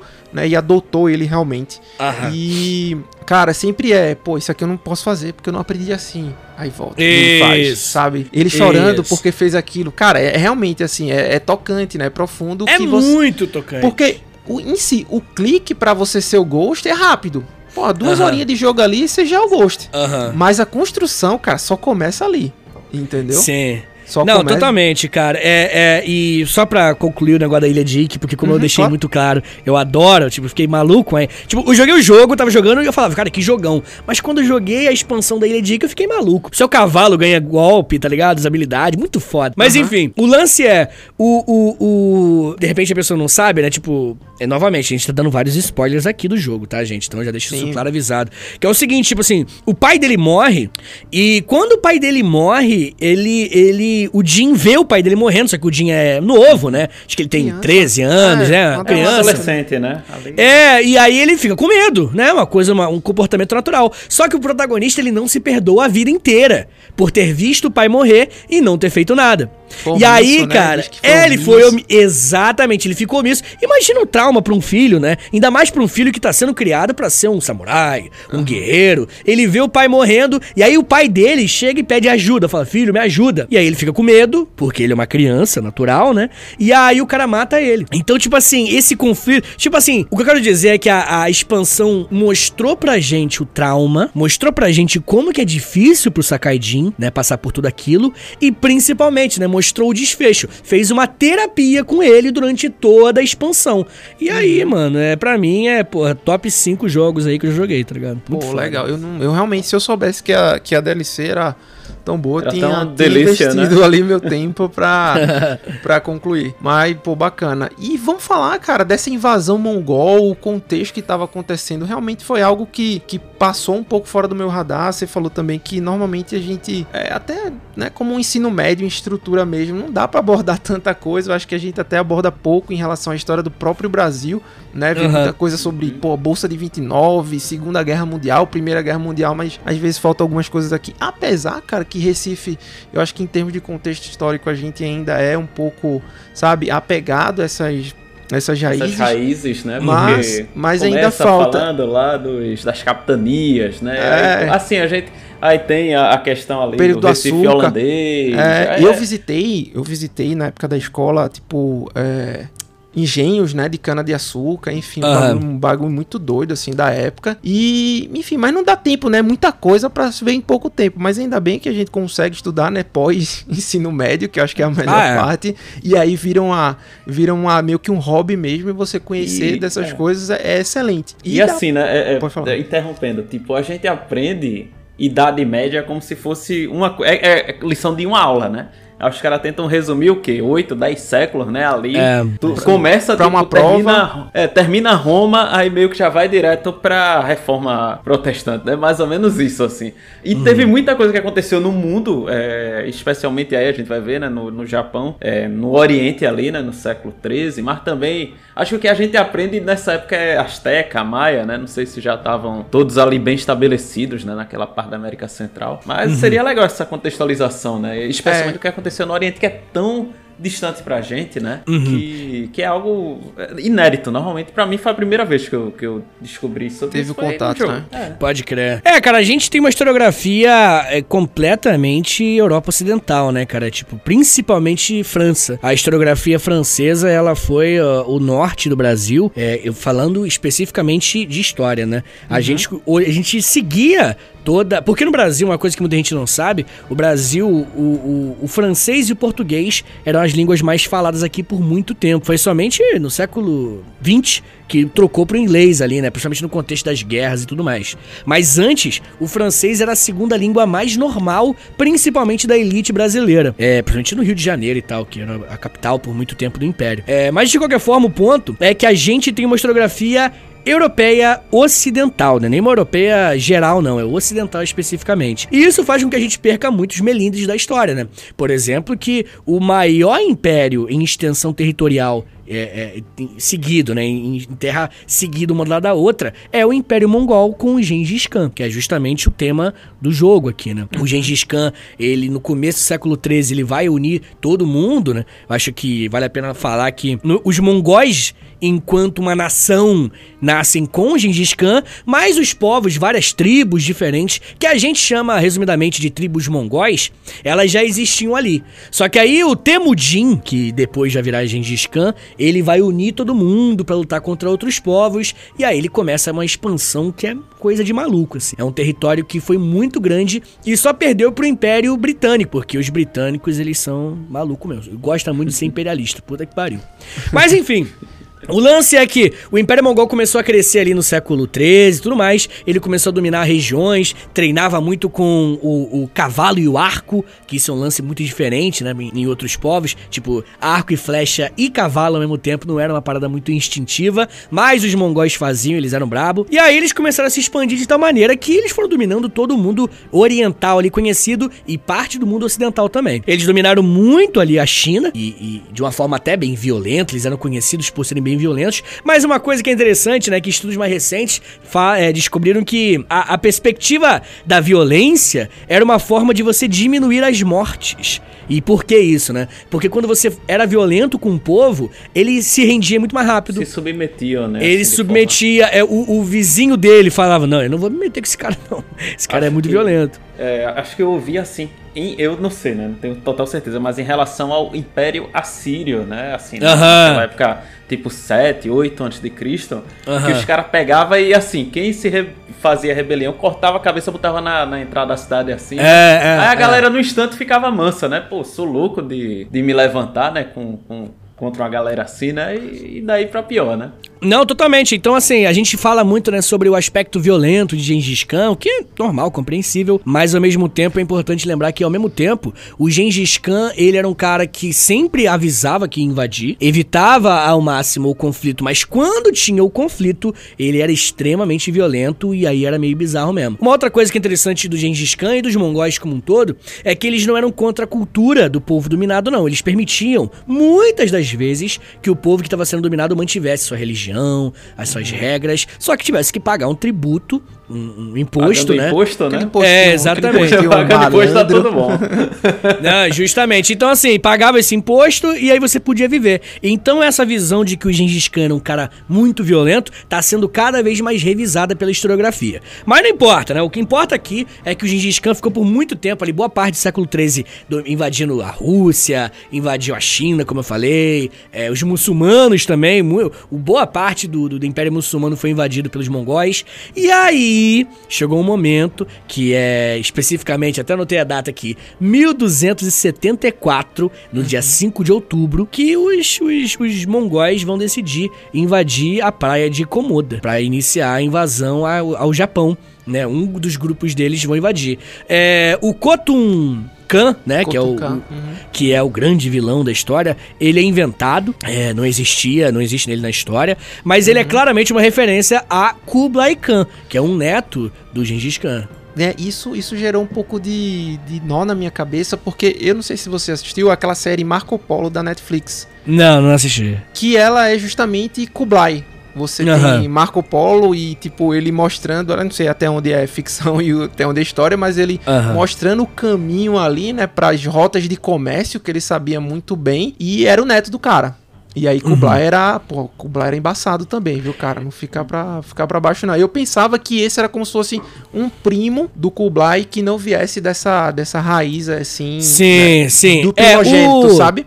Mas tudo bem. O que que acontece, né? É, eu, não, não tá confirmado isso não, tá? Uhum. Mas Gengis Khan, na Mongólia, hoje, ele é um personagem exaltado. Ele, ele é uma figura importante. Né? Respeitado, tá na nota lá do dinheiro, não sei qual, qual é o valor, mas ele tá no dinheiro lá da Mongólia. Então, pra construção da identidade nacional mongol, o Gengis Khan e, obviamente, né, os netos dele, a família dele e tudo mais, são muito importantes. Então, provavelmente a ideia de você substituir o Kublai Khan, o Kublai Khan, desculpa, pelo Khotun Khan, inventar ah, é. esse cara, é uma forma de você dar uma amenizada porque ele é o vilão, né? Então, uhum. tipo, se você puder não colocar o vilão, o representante máximo do, de um país, é, é. melhor, né?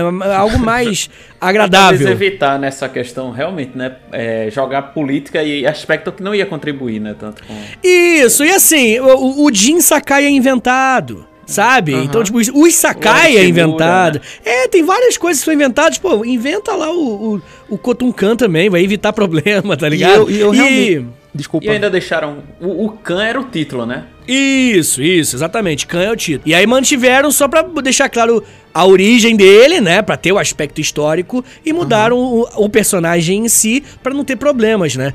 Tanto porque o Kublai Khan, ele, ele não era daquele jeito fisicamente, né? Então pra até evitar esse tipo de problema, Aham. vale a pena inventar um Khan novo. E é assim, né, gente? Mano, é, é completamente compreensível que o jogo ele não seja uma, ele não é uma aula de história, né? Sim, Por mais sim. que o Ghost of Tsushima ele te instigue a estudar a história, ele em si não é uma aula. É, eu só, só digo uma coisa, Cláudio. É, é, o Khotun Khan é o segundo Khan mais forte que eu conheço, né? O primeiro foi o Shao Kahn, né? Ah, Ratum.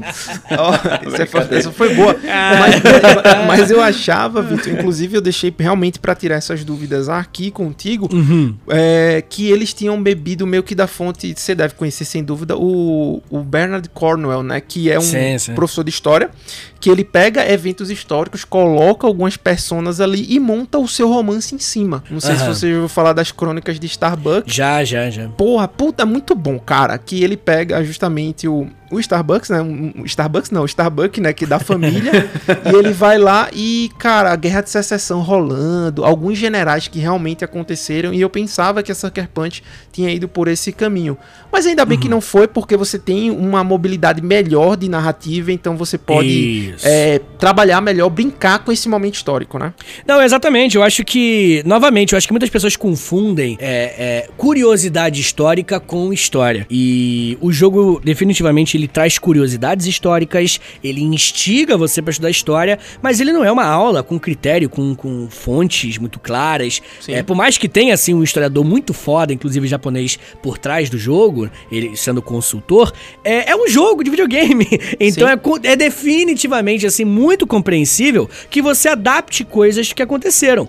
Uma coisa que eu até comentei no começo aqui da, na abertura do episódio é que esse lance de ter uma facção dentro dos samurais que queriam utilizar técnicas mongóis e, e aprender usar táticas que os mongóis também usavam. E outra eh, facção dos samurais que eram contra eles abrirem mão da honra e tudo mais. O jogo, o, o criador do jogo, os criadores, olharam pra isso e falaram: putz, isso aqui dá pra render num personagem. Entendeu? Ele não falou sobre essa facção e tudo bem, não precisa falar, entendeu? E aí, tipo, ele pega fatos históricos e ele molda, muda muita coisa pra que encaixe numa narrativa de um jogo muito divertido. Sem dúvida, sem dúvida. E pronto, posso fazer uma pergunta então? Sim, senhor. Vou, vou pular um pouquinho aqui, Cláudio. Já Sem que problemas. a gente sabe assim essa questão do, do Khotun Khan, né, no caso do, do Gengis Khan, etc. Uhum. É, e um pouco como era essa questão daquela estrutura do shogunato assim no, Uhum. no Japão, porque fala muito, né? Eu, eu para mim é algo desconhecido, né? Eu sei que tinha um shogun, mas não sei como é que funcionava, né? Uhum. Nada disso. Então tem alguma ideia aí sobre isso? Não, tem muita. O, o shogunato a gente pode é, é, traduzir,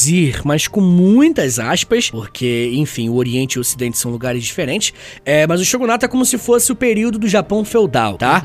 É importante reiterar que é como se fosse, não quer dizer que seja. A gente chama só por um aspecto pedagógico, pra ficar mais fácil de você visualizar. Porque se você estudou o- o- a Europa feudal, a Europa ocidental feudal, você consegue. Isso te ajuda a visualizar o, o shogunato. Mas eu falo que é diferente por vários motivos diferentes. Primeiro, o, o imperador japonês ele governava o Japão, só que o shogun, que era o líder, o líder militar especificamente, e também líder da- da- das terras, aristocrático, e aí por isso que é meio confuso pra gente aqui do ocidente, é, ele era líder militar, líder das terras, mas o imperador do Japão era uma outra pessoa, tá ligado? O shogunato ele era submisso ao imperador, beleza? É, mas ao mesmo tempo ele foi ganhando cada vez mais prestígio é, pelos daimyos, que eram os senhores de terra, fazendo com que durante esse período que a gente chama de shogunato, que é do século XII ao século XIX, é, é, é- meio que o imperador é meio que uma figura quase que decorativa. O shogun que é o grande mesmo, o cara que manda em tudo, sabe?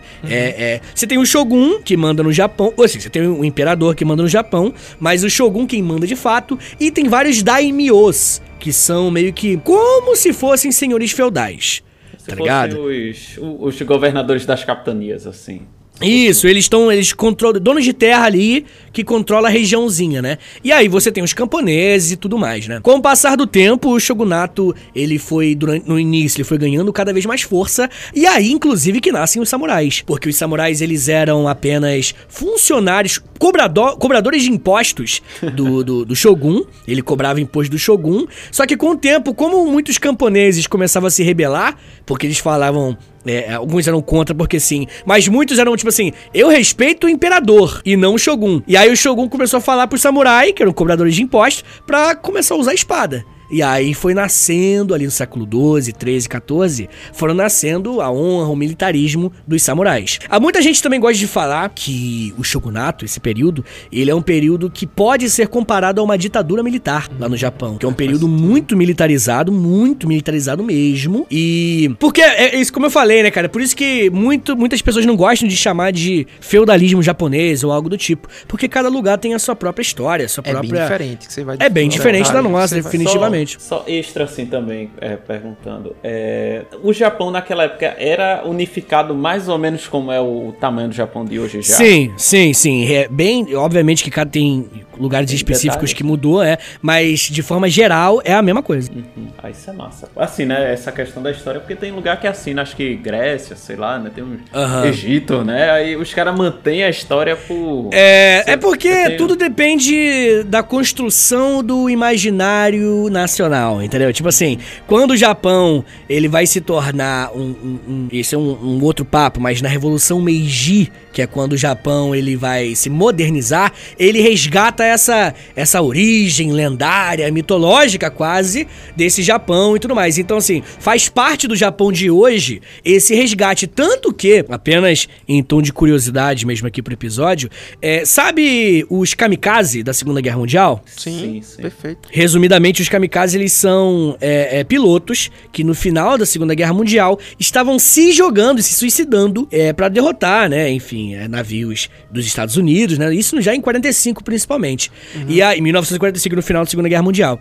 e aí, quando eles começaram, é, quando os aliados. E aí, quando eles come... por que que os japoneses, o imperador, né? Ele ele trouxe os kamikazes? Por quê? Porque o kamikaze, ele é um evento na história do Japão antigo que é justamente o que vai acabar com a invasão mongol. Olha que doideira. Os mongóis, eles... Cara, desculpa que eu gosto desse papo, eu vou me empolgando, como Não, vocês perceberam. Não, fica tranquilo. Mas, mas os mongóis, né, eles tentaram invadir o Japão, conquistaram algumas ilhas, perderam outras e ficou naquilo e tudo mais. Só que teve um evento, especificamente, que é do Kamikaze, que é quando os mongóis eles estavam chegando numa ilha muito importante, é, uma ilha onde estava o imperador. E aí, de acordo com um mito, importante deixar isso claro, de acordo com um mito, o imperador, ele vai invocar os Kamis, que são os deuses, Uhum. né?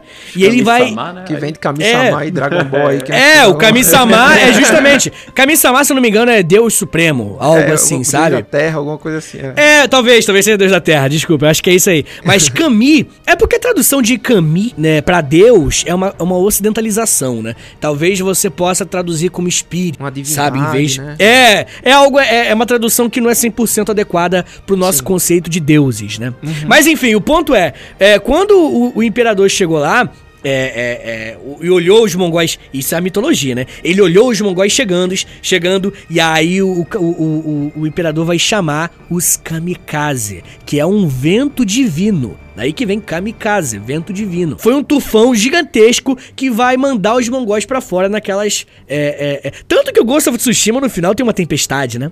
É, E é uma referência percebe, isso que mesmo. tá- Aham. Os caras fizeram bem, né? Tentaram- Fizeram, o fizeram. vento lhe acompanha, né, o tempo inteiro. Isso, justamente. O, o kamikaze, que é o vento divino, ele entrou na, na construção da identidade nacional japonesa tão bem que ele foi revivido na Segunda Guerra Mundial, tá ligado? Kamikaze. É, é, é. E, inclusive, né, não quero me prolongar no assunto, mas recentemente encontraram de fato um monte de embarcações mongóis nesse lugar que supostamente tenha rolado o kamikaze. Então é, é, cada vez mais historiadores acreditam que de fato rolou uma tempestade, de fato atrapalhou os mongóis. E aí depois na hora de construir, né, a história, a história é feita pelos vencedores, né?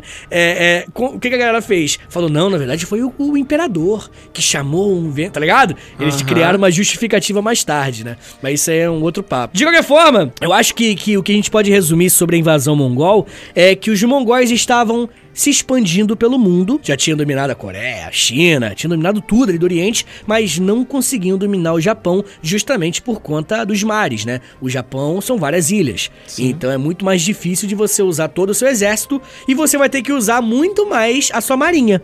Então, uma, tipo, os mongóis, eles tinham, na época, provavelmente o melhor exército do mundo. O exército que fica assim, infantaria, né? O cara do, Isso, do chão. isso, terra, É, do do- chão, do justamente. chão. Mas a Aham. marinha deles, por mais que fosse muito poderosa, não era tão, né, poderosa quanto o exército. É, eficiente, talvez assim, se realmente eu até escutei em outro podcast você falando isso mesmo da esse ultimato mongol, né? é, esse intento aí foi ceifado por, por uma tempestade mesmo. Isso. E, enfim, os caras não concluíram ali o, o dia D deles, né? No, Isso, contra, isso. Contra, o, contra o imperador.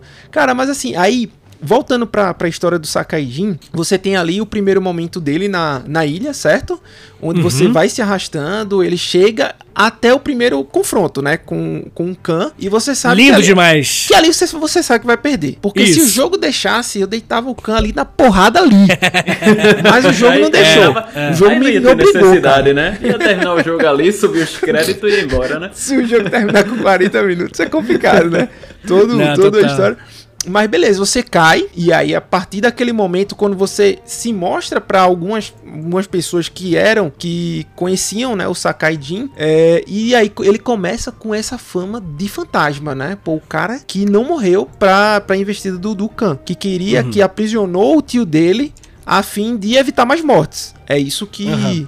e isso era um padrão realmente, como você falou, do exército mongol, né? Pô, cara, você tá aqui, convence lá o pessoal a desistir, a gente invade aqui e não o mata jogo mais mostra ninguém. isso. O O jogo, jogo, mostra... mostra... isso. O tempo todo tentando vencer- convencer o tio dele a Uhum. falar com a rapaziada. Para pra gente parar com essa invasão. É, eu acho interessante isso, né? Porque normalmente é, esses jogos eles são muito reducionistas com o aspecto histórico. Uhum. Tipo, só se preocupa em vai lá e, e- Ele é vilão! Os personagens muito bilaterais, né? Sim. Tipo, um é do mal, o outro é do bem. É claro que o Kotun, é, Kotun Khan, ele é do mal, né? O jogo deixa isso claro. Mas ao mesmo tempo, é, traz um minimamente uma profundidade pro vilão também. Eu acho isso bom pra caralho. E fazendo um comentário, rapidinho, antes de você fazer o comentário, é, a queda do Jin. Eu acho que você vê que esse jogo é cheio de simbolismos, né? Aham. A queda dele, ela é justamente a queda, tipo assim, ele chega lá com toda aquela pompa de samurai, eu vou libertar o meu tio do Kotunkan malvado. E aí ele vai lutar e ele apanha muito. E aí ele cai.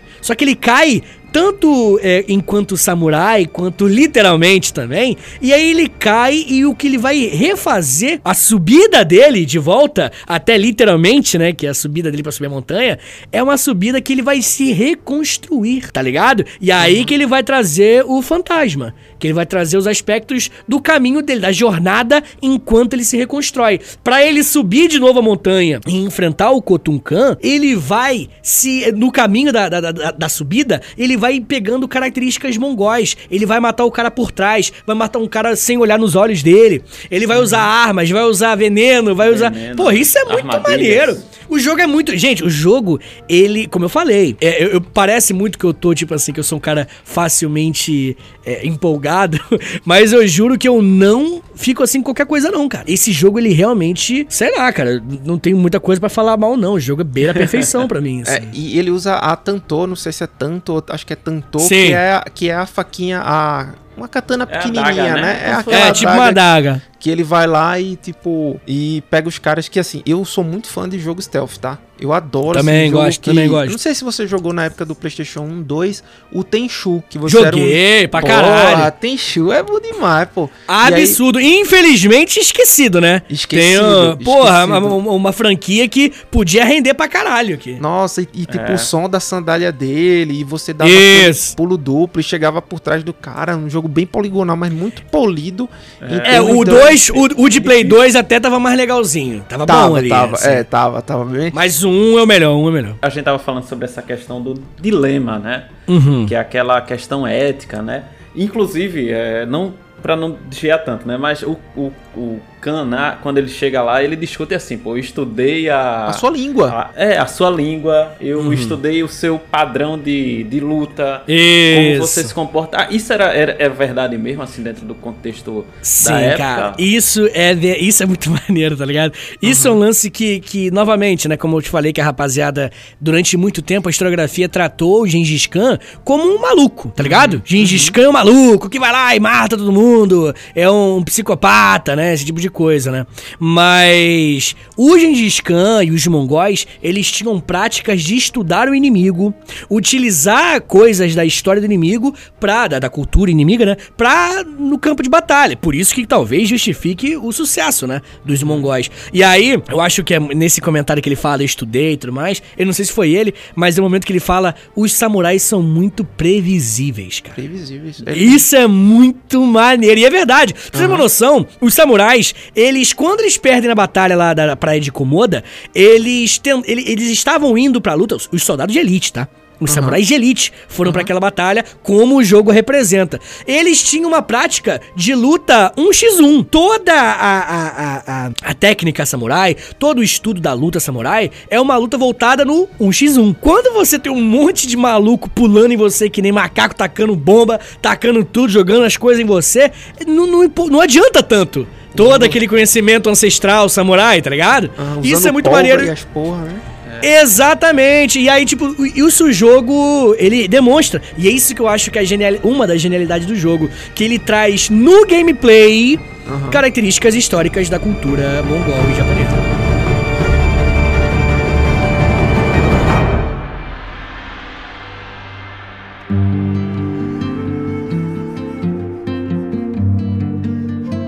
Quando ele fala, né, da, da questão do idioma, isso gera uma afinidade muito grande. Imagina, o cara tá te invadindo E falando e ele fala em idioma, né? japonês, cara, com você, assim, ó. Maneiríssimo, né? Meu amigo, Cara, é o foda. seguinte, eu não quero te matar, cara. A gente já, É, pô, a gente já derramou sangue demais hoje aqui. Você quer que isso Muito aconteça, maneiro. que isso re- seja replicado pra seus é. filhos, seus netos, né? Pra, pra, pra quem cresceu conhecendo você. Não faça isso. Vamos resolver aqui. Não- Vocês não vão, vocês não vão né? tancar, né? Vocês não vão tancar a gente. Tem mais gente Aham. ali, ó. E, e óbvio, aquela da, da ilha pra primeira cidadezinha, né? Que ele fica ali instaurado. E ali o bicho tá pegando já, cara. Tanto Tá. é que quando o Sakaidin é resgatado, né? Por aquela shinobi, se eu posso te dizer assim, mas uma mulher que Sim. se adaptou à realidade e ao que ela pode fazer diante das limitações físicas e de técnica que ela possui, né? Ela encontra uma forma Uhum. ali de lutar. E é o primeiro, a primeira quebra de honra, digamos assim, do, do Jin, né? Que ele chega e Uhum. faz um negócio, pô, pô, eu nunca ataquei ninguém por trás, sabe? E, ele vai lá e, pô, mete a faca no cara, né? Uhum. E, e- e o jogo frisa muito esse primeiro momento porque ele deita, ele deita junto com, com o primeiro. Muito maneiro, cara. Ah, Ele- vai se... ah, eu sou muito fã dessa porra. Vai se fuder. Ele deita com o primeiro e diz assim, cara, eu acho que ele ainda tava, sabe, a ficha caindo. Isso, pra isso. aquele momento, né? E eu, pô, meu, não acredito que eu tô fazendo isso. Mas o cara tava estatelado lá até pouco tempo e tá indo querendo pegar o equipamento Toda dele. enfaixada, né? Né, todo enfaixado querendo pegar o, equipamento Não, dele. e, e- e é legal que, que mais pro fim do jogo, acho que no, sei lá, 70% do jogo, Uhum. é, o Jin ele começa a usar veneno e outras coisas. E aí ele fala assim: Não, não, não, isso aqui é só enquanto os mongóis estão aqui, depois a gente para. Tá ligado? Ele já tava criando na cabeça dele uma justificativa. Uma justificativa. Porque ele tava tão mal pra aquilo, aquilo era tão errado pra ele. Porque pra nós, né, no mundo moderno, na cultura ocidental, não é tão importante o cara usar, matar o cara por trás ou olhando nos olhos, não importa. Mas pro japonês samurai do, do, do século XIII, meu, É. era muito importante. Era mais importante do que a própria luta. Tanto que a honra pra um samurai é- era uma coisa tão séria que várias e várias vezes na história nós temos registros de samurais cometendo um seppuku, que é cometer um suicídio, mas né, com as honras ali garantidas. Olha que coisa de maluco, né? E ficar como se fosse com o nome registrado na história como uma pessoa honrada, né? Isso, os seus descendentes, os seus antepassados. É, eu falo coisa de maluco, o jogo representar isso, né? Pelo amor de Deus. Nossa, Muito isso- foda, muito foda, muito Não, foda. muito legal. E realmente, se ele começa a usar zarabatana, né, kunai e tudo mais. É isso. E beleza, aí depois desse momento, cara, corta e você tenta ali, né? Não sei se o Fernando quer falar também. Você tenta ali, é, junto com ela, fazer. Ele começa a resgatar os vínculos, né? Então ele conhece um amigo Ronin, que Ronin nada mais é que um samurai que perdeu o seu senhor, né? O seu daimyo, certo? Isso, isso. Uhum. E aí, Cara, ele pega o, o, mestre de arco dele, enfim, tem uma side quest de, de Maneira cada... demais, é, maneira demais. É bem legal, bem legal. Eu tive que fazer porque eu tava meio tava me sentindo meio fraco e eu comecei a fazer e pegar seda, sabe? Pegar os itens lá da, das missões para fazer o upgrade de armadura, deixar tudo no máximo para tentar. É, é, quando terminou, tu sentiu che... que tava no início ainda. É, chegar apanhar de mão aberta, feito, feito cano na, na ponte lá no começo do jogo. E aí, cara, é... e aí a partir desse momento você vê que ele ele tá fazendo coisas que ele não quer, né? Sim. Até o momento que ele consegue, né? O Khan sai da, da cidade. É, e aí você enfrenta o amigo que é um Ronin, que trai ele e com muito pesar, com muito pesar, a história e, ali, e, né? E fica muito, é que... é, exato, fica muito claro que ele não queria estar tá fazendo aquilo. Uhum. Mas o cara falou: "Meu, meus homens estão passando fome, velho. É. Eu não tenho o que fazer. E isso que você falou, eu acho muito bom e eu acho que as melhores obras têm personagens dessa forma que no cara nem é 100% bom nem 100% ruim. Eu Sim. acho que todo mundo tá tentando sobreviver ali às suas condições.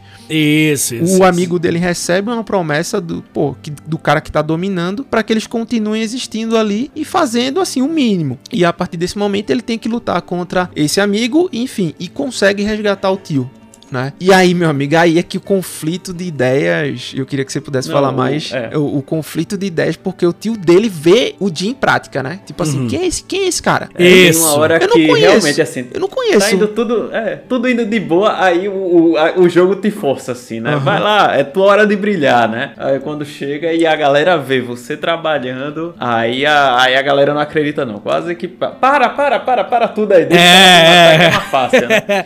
Exatamente. Não, cara, eu acho que, que enfim, tô puxando muito saco do jogo, mas isso é mais uma genialidade que o, o, o Jin não percebe que ele tá, de fato, se tornando um mongol, né? Eu digo, né, o, é lógico que não é simples assim, mas uhum. o jogo, ele quer passar essa mensagem. O Jin lutou tanto contra os mongóis, a gente... Isso é muito foda, porque o gameplay do jogo é tão desenvolvido, tão bem feito, que a gente sente. A gente sente que a gente tá mais sujo, que a gente agora tá envenenando os caras. Um mata o outro, você mata o cara por trás, você, tá ligado? Você vai aprendendo uhum. tática, usando o pólvora, usar bomba. Você, você, você vai. O seu gameplay, você também perde a honra. Uhum. Você começa o jogo como um samurai e você não termina como um samurai. E aí eu acho que, que, que.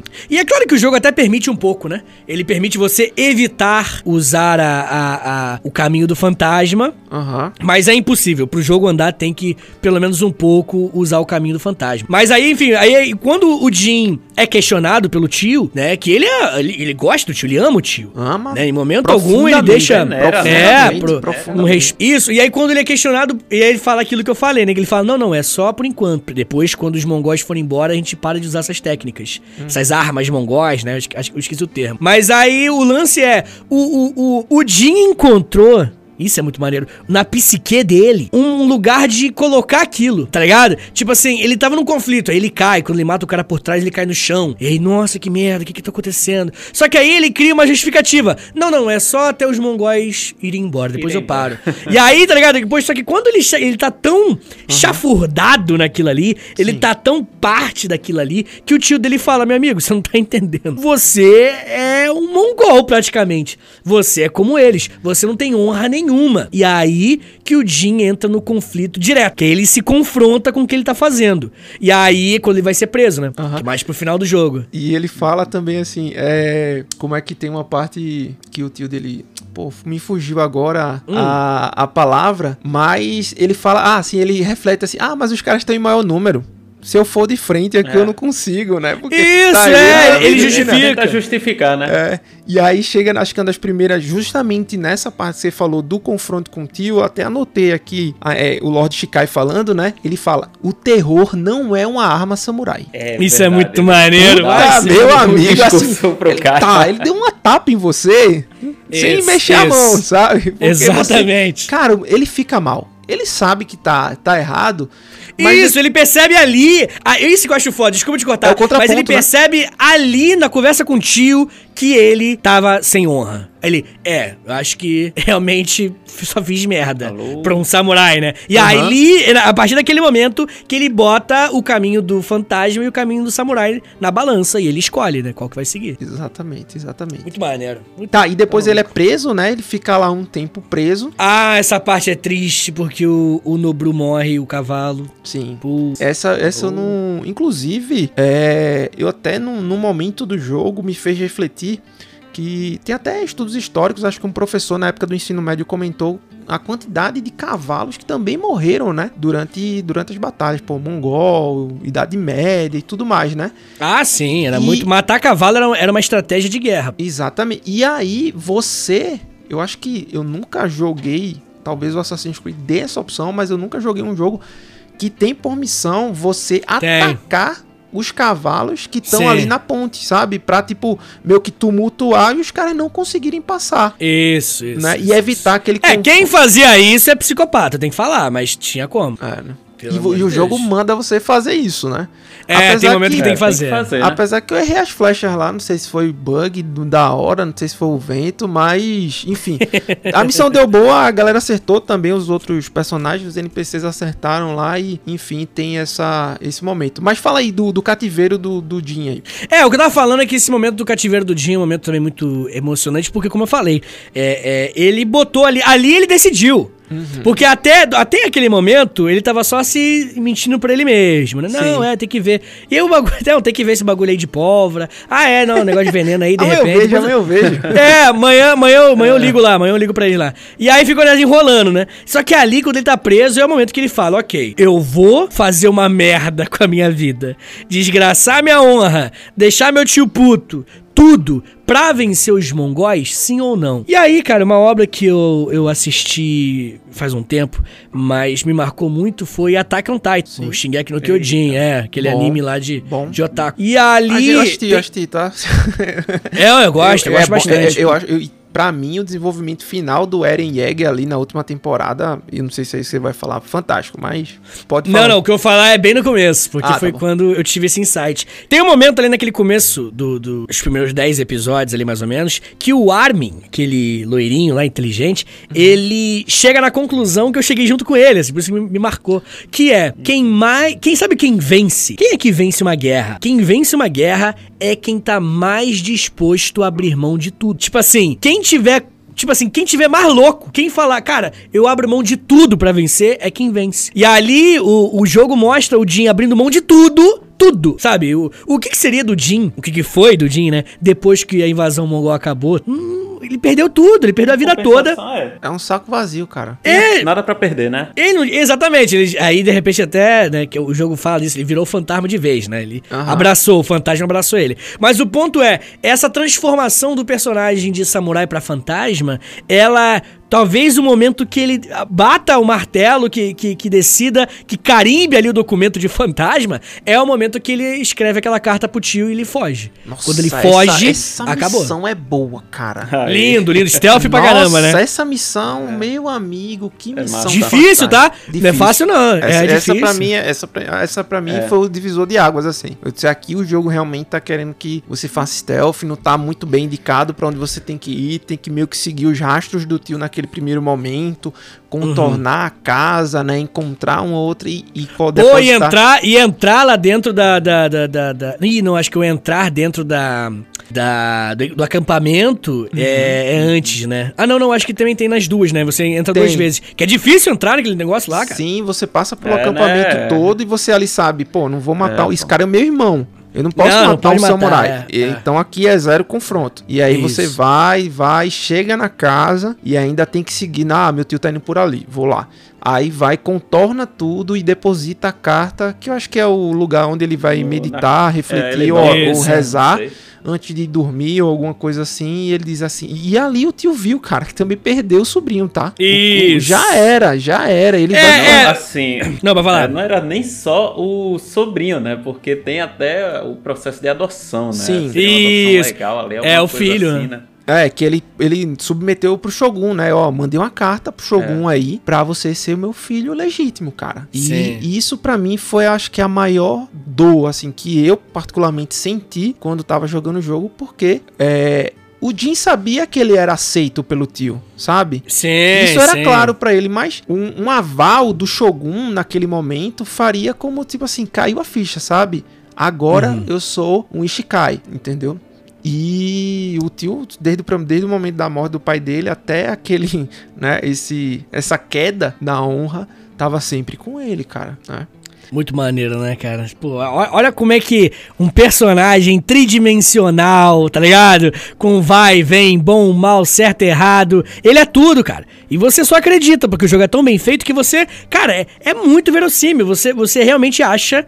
Que faz sentido o Jin fazer tudo aquilo que ele fez, pô. Sabe? É muito. Ele te convence muito bem da construção. Putz, cara, é. Todos os, os lados ruins do jogo, que eu evitei falar aqui porque eu sou muito fanboy, que é mais aquela parada de. Até uma sidequest meio chatinha, né? Tipo, é repetitiva e tal. Tem algumas, não é muito não. Mas é só esse o problema, assim. Mas, pô, de storytelling é uma aula que, nossa senhora. Não, o, story, é o storytelling do jogo, eu, eu acho rápido um pouco, tá? Só fazendo esse parênteses. Sim, o jogo, o jogo é rápido, o jogo é Eu- rápido. Eu acho que esse momento dele pra. Essa quebra, assim, Samurai Shinobi ali, logo com a.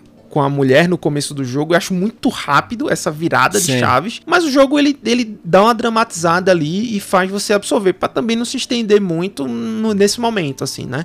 Que é o primeiro ponto de inflexão Assim, dele na jornada do herói, né? Quando ele, pô, tá começando a esquecer quem era ele mesmo, né? Tanto é que você falou aí muito bem que o tio, o tio dele que dá esse choque de realidade, né, cara? Ó, porra, Aham. você tá vendo não, cara, que você tá fazendo não, né? Isso. Então o tio dele que traz esse Pronto, momento. é, vou, vou falar uma coisa, já que o nosso professor não falou nada negativo do jogo, vou dizer uma coisa. que eu achei Pode falar mal, pode. Não, não é mal não, mas é assim, eu achei é muito longo em relação às side missions, sabe? Era muita coisa pra fazer, então É. se a pessoa quisesse fazer tudo que tem disponível ali, ia passar muito, muito, muito tempo, sabe? E Sim. eu acho que hoje em dia a gente não tem assim, essa disponibilidade de, de tempo pra que você explore, assim, fazendo todas as missões, sabe? É, Cara, eu- E chegou a- li- literalmente no, no, no último, na última parte ali do jogo, né? Eu mesmo eu já tava mais pensando, pô, vou me direcionar aqui pra fazer as missões principais, né? Senão eu vou, vou demorar não sei quantos dias ainda pra, pra, pra zerar o jogo, né? Cara, Sim. assim, mas fazer- o jogo permite, mas o jogo permite no final, né? Tipo, isso. Assim, ou eu sou- depois que você zera o jogo, você pode fazer as, as sidequests. É, exato. pode ficar Eu, passeando lá. eu, eu, assim, cara, não sou muito fã dos jogos da Sony, não, mas fazer o papel de advogado diabo, eu acho que side mission repetitiva, cara, ninguém tem que fazer. Eu acho que tem que ser side mission bem trabalhada mesmo, assim, com Original, história original. Tanto é que você é, tem como parte da missão Tanto é principal. que tem, né? É, não, você tem como parte da, da missão principal o, a interação com esses personagens, né? Com a senhora que perdeu o marido, com o mestre em arco e flecha, Pô, tem, Com a- tem umas sidequests maravilhosas. que são muito boas. Deus. O- É. Mas assim, O como Ishikawa, né? isso, O- como um jogo de mundo Isso. aberto, você procrastina. Quantas vezes eu não tava andando na minha estrada da vida e veio um pássaro amarelo e tirou-me do foco. Uhum. E aí eu fui procurar o item que ele queria fazer. Aí eu parei pra cortar bambus, né, à beira do rio. E aí eu encontrei uma Tomar um banhozinho na com- fonte termal ali, né? encontrei uma raposa que me mostrou um lugar. Que isso faz parte do jogo de mundo aberto, que eu acho que não tem problema. Mas você também tem que fazer o filtro, cara. Será que eu preciso fazer tudo isso? Porque eu senti necessidade. Quando eu cheguei ali nos 80%, eu disse, cara, eu não vou passar de. Eu vou sofrer muito. E aí, como eu falei, voltei, vi as missões que davam linho e seda lá que eu tava precisando Uhum. pra colocar a armadura do fantasma no nível máximo. Que não adiantou muito porque é, você luta. A última luta é com o kimono, né? Meu Deus do céu, isso me quebrou que meu kimono era. tava muito fraco. É, e aí eu me ferrei demais, cara. Me ferrei muito naquela luta. Mas é, é o cara, é, o- é a faca de dois gumes de um jogo de mundo aberto, né? Ele quer fazer com que você explore, mas infelizmente, às vezes, inclusive, senhores, assim, eu acho que se a Sucker Punch tivesse mais um tempinho, ela ainda conseguiria refinar mais algumas coisas, tanto no combate quanto no, no storytelling, não da, da, da- das- dos textos, do roteiro, nem nada do tipo, mas só azeitar alguns pontos que talvez ela mexesse. Isso foi minha percepção, tá? Mas como naquela janela ali em 2020 tinha que ter um, um grande título, né, de, de de enredo e tudo mais, o Ghost of Tsushima entrou nesse, nesse páreo, né? E, é, e chegou na hora muito boa, assim, né? Porque ele teve uma oportunidade de ter muito destaque, né? Teve. Com- em E ele pegou a vibe Sekiro, né? Sekiro também deixou. sa- Jogou Se- Sekiro, Vitor? Não joguei, cara. Eu tô, tô com esses videogames novo aí há pouco tempo. Tô, tô Então- jogando God of War aqui agora, o primeiro. Ai, tá. O primeiro do Play 4, né? O, o Ah, quarto. tá. O God of War. 2018, 2018, né? Com É, o que ele fica aí sim, dizendo, é. "Ô, garoto. É, o pai solteiro. Aí, aí é bom, é bom. A ponte que ele vai fazer, cara, do, do reino nórdico pro, pro grego é fantástica. Isso, Você- isso, você isso. Você vai curtir pra caramba. Mas beleza, depois dessa carta, o Jin ele vai e diz assim, véi, vai ter um confronto aí, os samurai quer botar o peito e eu quero ferrar os caras, que é a missão do veneno. Uhum. Certo? Então o Jim vai lá, entra no acampamento e, e, assim, é, pô, joguei o jogo de Senhor dos Anéis lá, né, velho? Você envenenar o grog dos orcs era um negócio muito comum, né, Fernando? Eu envenenei muito. É tranquilo demais. Mas pro Jim, que- cara, que veneno é esse aí? E quase que dá uma merda, né? Porque ele pega esse veneno e quase que os mongóis conseguem meio que num- numa estratégia militar voltar esse veneno contra eles porque eles tinham, né, a, a- Ele aprende, né? É, ele aprende Eles e aprendem tudo mais. como fazer o veneno. Exato. E ele joga na cara depois, né? Ele diz: Ah, vocês agora estão querendo sair do caminho da honra, né? Então se preparem também. Isso, é, é, né? muito maneiro. Ah, muito foda. Exatamente. E aí você tem a missão final, cara. Se quiser falar aí, Vitor, o que é que você achou? Aquele boss ali final, né? O Kutum- Cara, é, o Quantum Khan, eu achei que foi legal, tá? Não achei ruim, mas eu não vou negar que o, o- é muito mais catártico a luta final contra a Águia, lá do, da DLC. Muito mais catártico. Muito mais incrível. É. Não querendo dar spoiler, mas como ela te deu a droga, né? Você vai lutar com ela, aí de vez em quando ela é uma águia, ela é um monstro, tá ligado? muito tipo, é muito mais. Você tá muito doido. Nossa, você tá chapado, né? Então, assim, você tá no mundo real, e aí do nada você tá no mundo da, da, da- droga, doidão, e aí é, é- é num lugar que o seu pai morreu, então é importante, tá ligado? É muito mais catártico do que que foi aquilo lá. Mas é muito maneiro você ver os seus amiguinhos, né?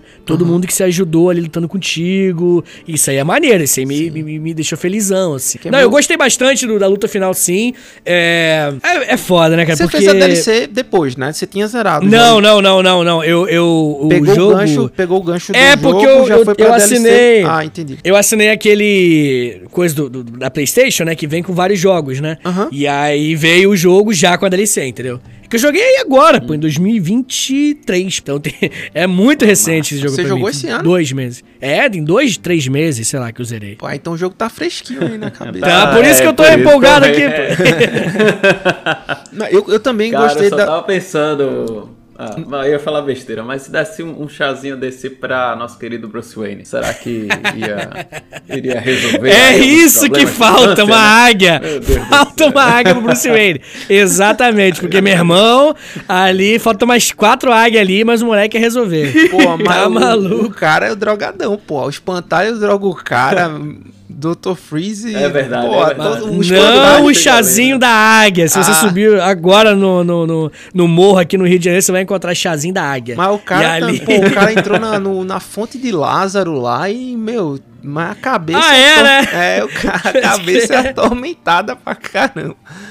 Mas eu, eu particularmente gostei da batalha final, no sentido de, pô, Kotunkan é forte, cara, sabe? O jogo deixou.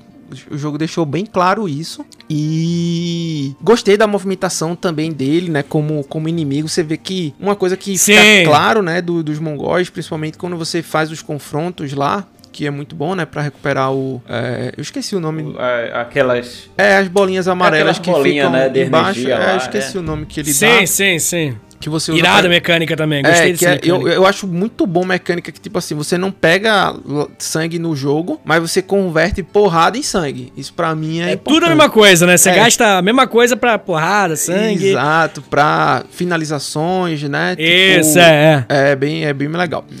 E E, aí, assim, e, e- e essa mecânica, não querendo me prolongar, Não. mas ela, ela recompensa o jogador Sim.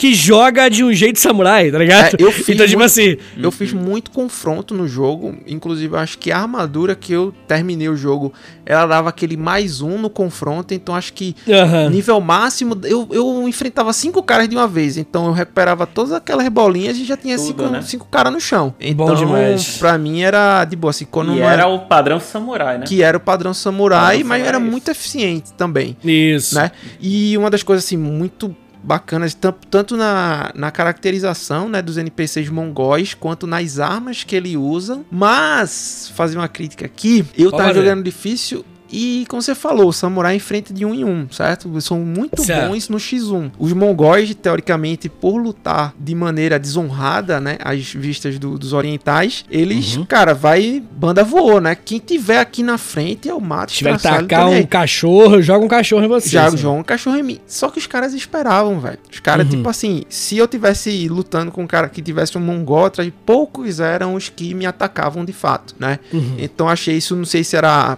pra meio que dar subsistência, meio que pra deixar o jogo um pouco mais tranquilo. Eu acho que é pra já deixar o jogo mais tranquilo mesmo, assim. Acho que era. Era isso Mas, o objetivo, né? é, é, é um gameplay, né? Tipo assim, ter- é, novamente, você tem que misturar as coisas, né? Então, pra ser um jogo divertido e tal, fez mais sentido. Eu joguei no normal, eu zerei no normal, porque eu não tenho essa, essa vontade que muita gente tem de, de sabe, querer- desafio. Não, foi só desafio, testar, né? foi, foi só testar se só. né? Não, não, aí de repente tu, tu, tu, tu manda bem. É, e aí eu, eu joguei no normal, mas pra mim foi difícil, cara. Não foi fácil, não. Não foi um jogo fácil. Tive dificuldade em alguns boys. Especialmente no assim. final ali, né? Aquele, ixi, aquela última luta ali. Cara, e- Ah, última luta. Não é né? fácil não. Não, e assim, eu falo, a- a- é tipo, quando você fácil, mata, não. né? Quando você mata, não, você finaliza o Khan, que Ei. ele foge, né? Pro, Ah. pro barco. Pro barco. né? É, não é essa a última luta que eu vou falar, mas Sim. que ele foge pro barco. Eu achei, cara, ao invés de ele fazer isso, não sei se na águia. Com a águia assim, você pode dar o spoiler que você quiser aí. É, eu acharia melhor uma segunda forma dele, sabe? Não a segunda forma dele soltar poder nem nada, mas tipo assim, ele tirar a armadura, sabe? E, e, sei lá, mudar o estilo de luta. Tava comentando com o Fernando aqui que eu acharia mais interessante do que ele fugir pro barco, você enfrentar aquelas hordas de inimigos e matar ele no final. Tipo, Ou né? Encarcar a espada nele. barquinho e- pegando fogo. Mas é muito legal aquela cena, né, velho? É Pô, a massa, apoteose do caramba, pandemônio, É. máscara quebrada, sangue na cara. É, Muito maneiro, só né? faltou a trilha sonora de Hans Zimmer ali, né? Bom pra caralho mesmo. E, Vitor, eu vou deixar esse, esse finalzinho aí do, do desfecho, que ele confronta o Lord Hum. Shikai, né? Pois é. Ele vai ao encontro de maneira espontânea, né? Pra o tio dele. Lindo, lindo, lindo, lindo, lindo. Aquele momento, se tu não tá arrepiado, tu é maluco. É, Tá, mano. esse momento é.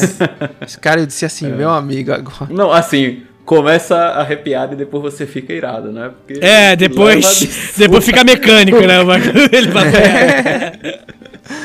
Mas É, pode, pode cara. falar, cara, de- desse momento, o que é que você impactou aí, o que é que... Cara, eu acho que só existem dois tipos de pessoas na Terra: as pessoas que mataram o tio ou que deixaram o tio viver. Só isso que existe. É, qualquer outra divisão ideológica, de gênero, sexualidade, é, religiosa, foda-se. Só existem dois tipos: ou você matou teu tio ou tu deixou ele viver. Porque, não, cara, né?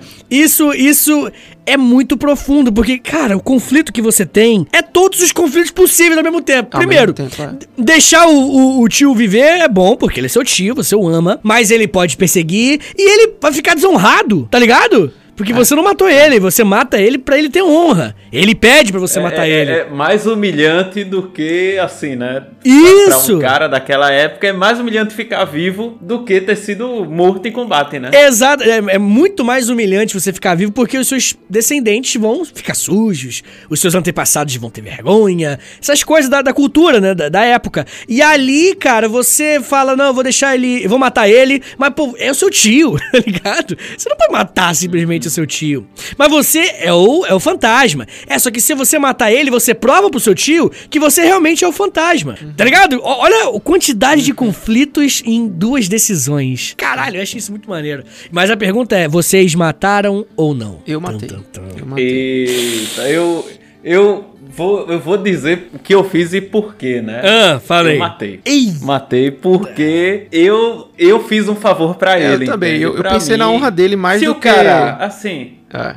É, o cara passou o jogo inteiro falando da honra, o jogo inteiro falando da, da postura de um samurai. Eu chegar nesse momento e deixar ele vivo, É, eu pô- achei que ele ia pegar a espada e ia se matar do mesmo É, o jeito. Sim, seppuku, sim. né? Ia fazer o seppuku no final. É, eu também fazer- matei ele pelo Aí mesmo eu, motivo. Sabe uma coisa? Eu vou. É, eu vou fazer o quê? Vou poupar ele da vergonha e Sim. vou fazer o que tem que ser feito diante, pelo menos nesse momento, né? Dar um final digno de um samurai pra ele, né? Que é ser assim, né? Ter a vida ceifada em combate em um combate que foi vencido justamente, né? E foi por isso que eu decidi dessa forma. E você, meu querido? Agora eu fiquei curioso. Eu acho que eu sou ocidentalizado demais. Ah, eu não não. consigo matar. Eu Ah, não não. consigo matar o velho, pô. É o velho, cara. velho, gente boa, Eita, me deu comida.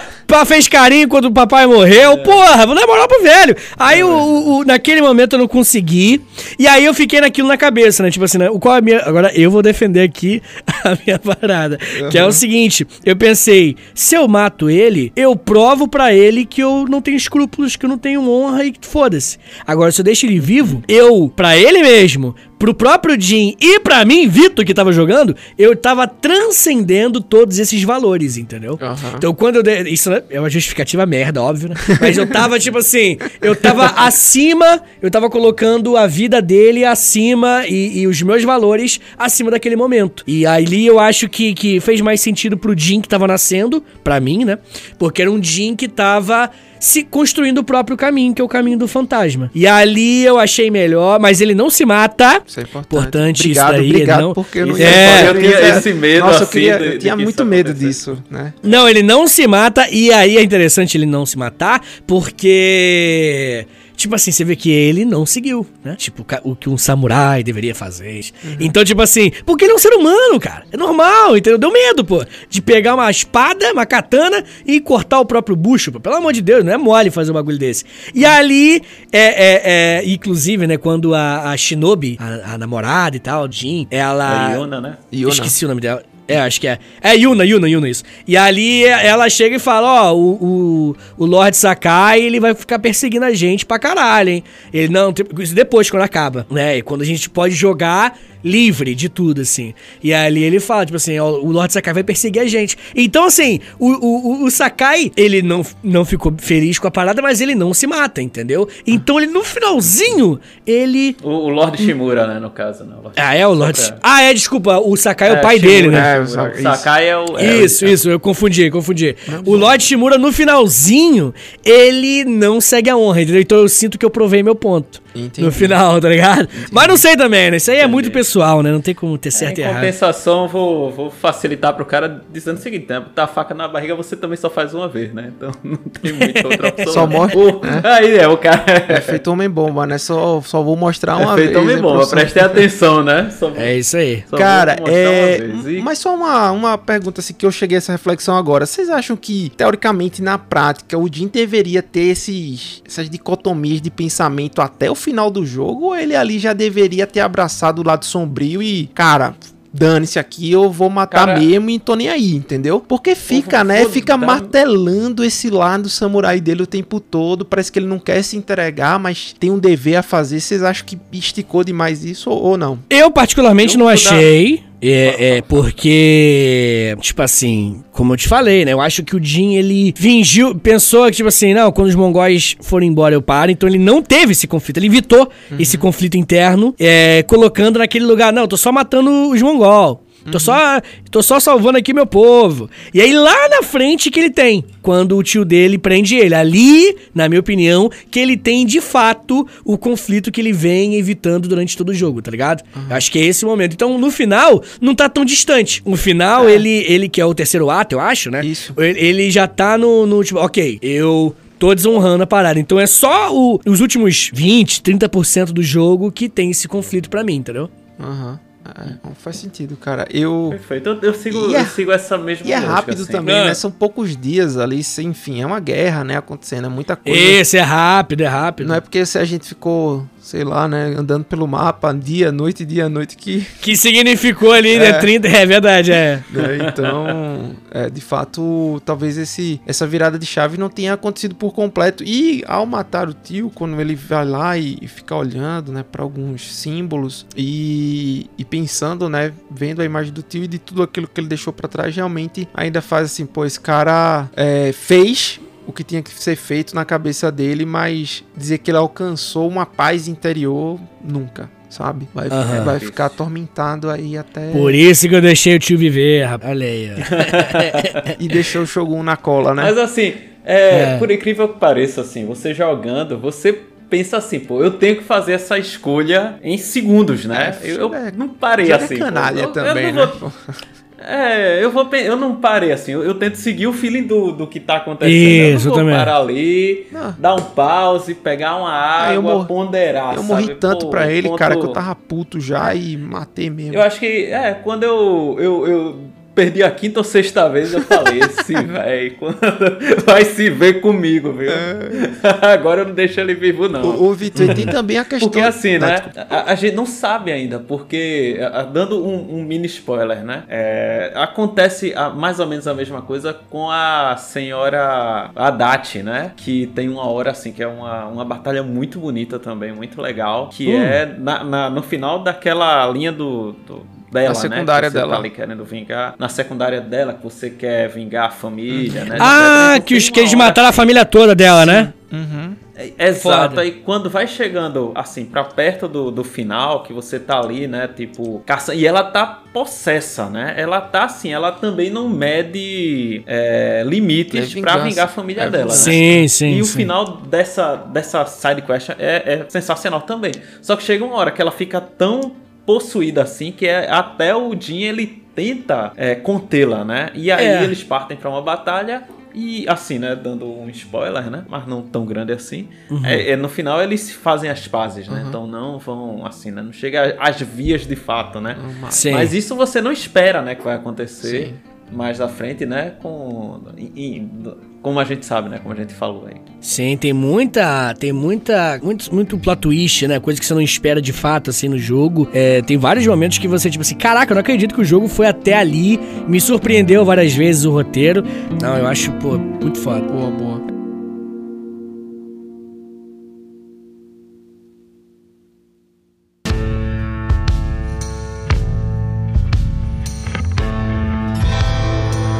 Chegamos ao final aí, muita história, muito, muita baguncinha aqui na, em Tsushima, mas sem dúvida alguma, um jogo aí que, que é marca, né? Você desembaia a espada várias vezes, mas, enfim, tem que seguir o seu caminho, né? E eu queria agradecer demais, Vitor, por ter Pô. Pô, cara, de verdade é, in- é inacreditível o que tá acontecendo aqui.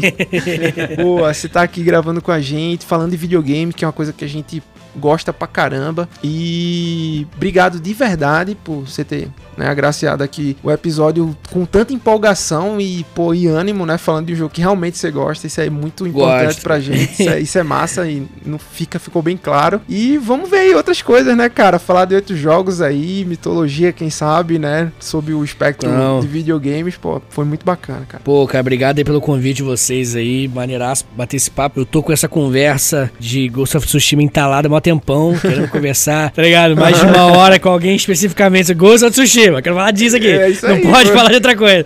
Mas, e aí, pô, bom trocar essa ideia com vocês, é um prazer. Espero que a rapaziada tenha gostado aí. E é isso daí, cara, brotando um jogo aí. Tô jogando God of War. Boa. De repente, pode ser ele futuramente. Pode Vamos ser ver. ele, pode ser ele. Deixa tuas redes aqui, fala um pouco do trabalho aí do, do teu podcast também, Story Meia Hora. Isso. Rapaziada, vocês podem me encontrar no arroba prof. Vitor Soares.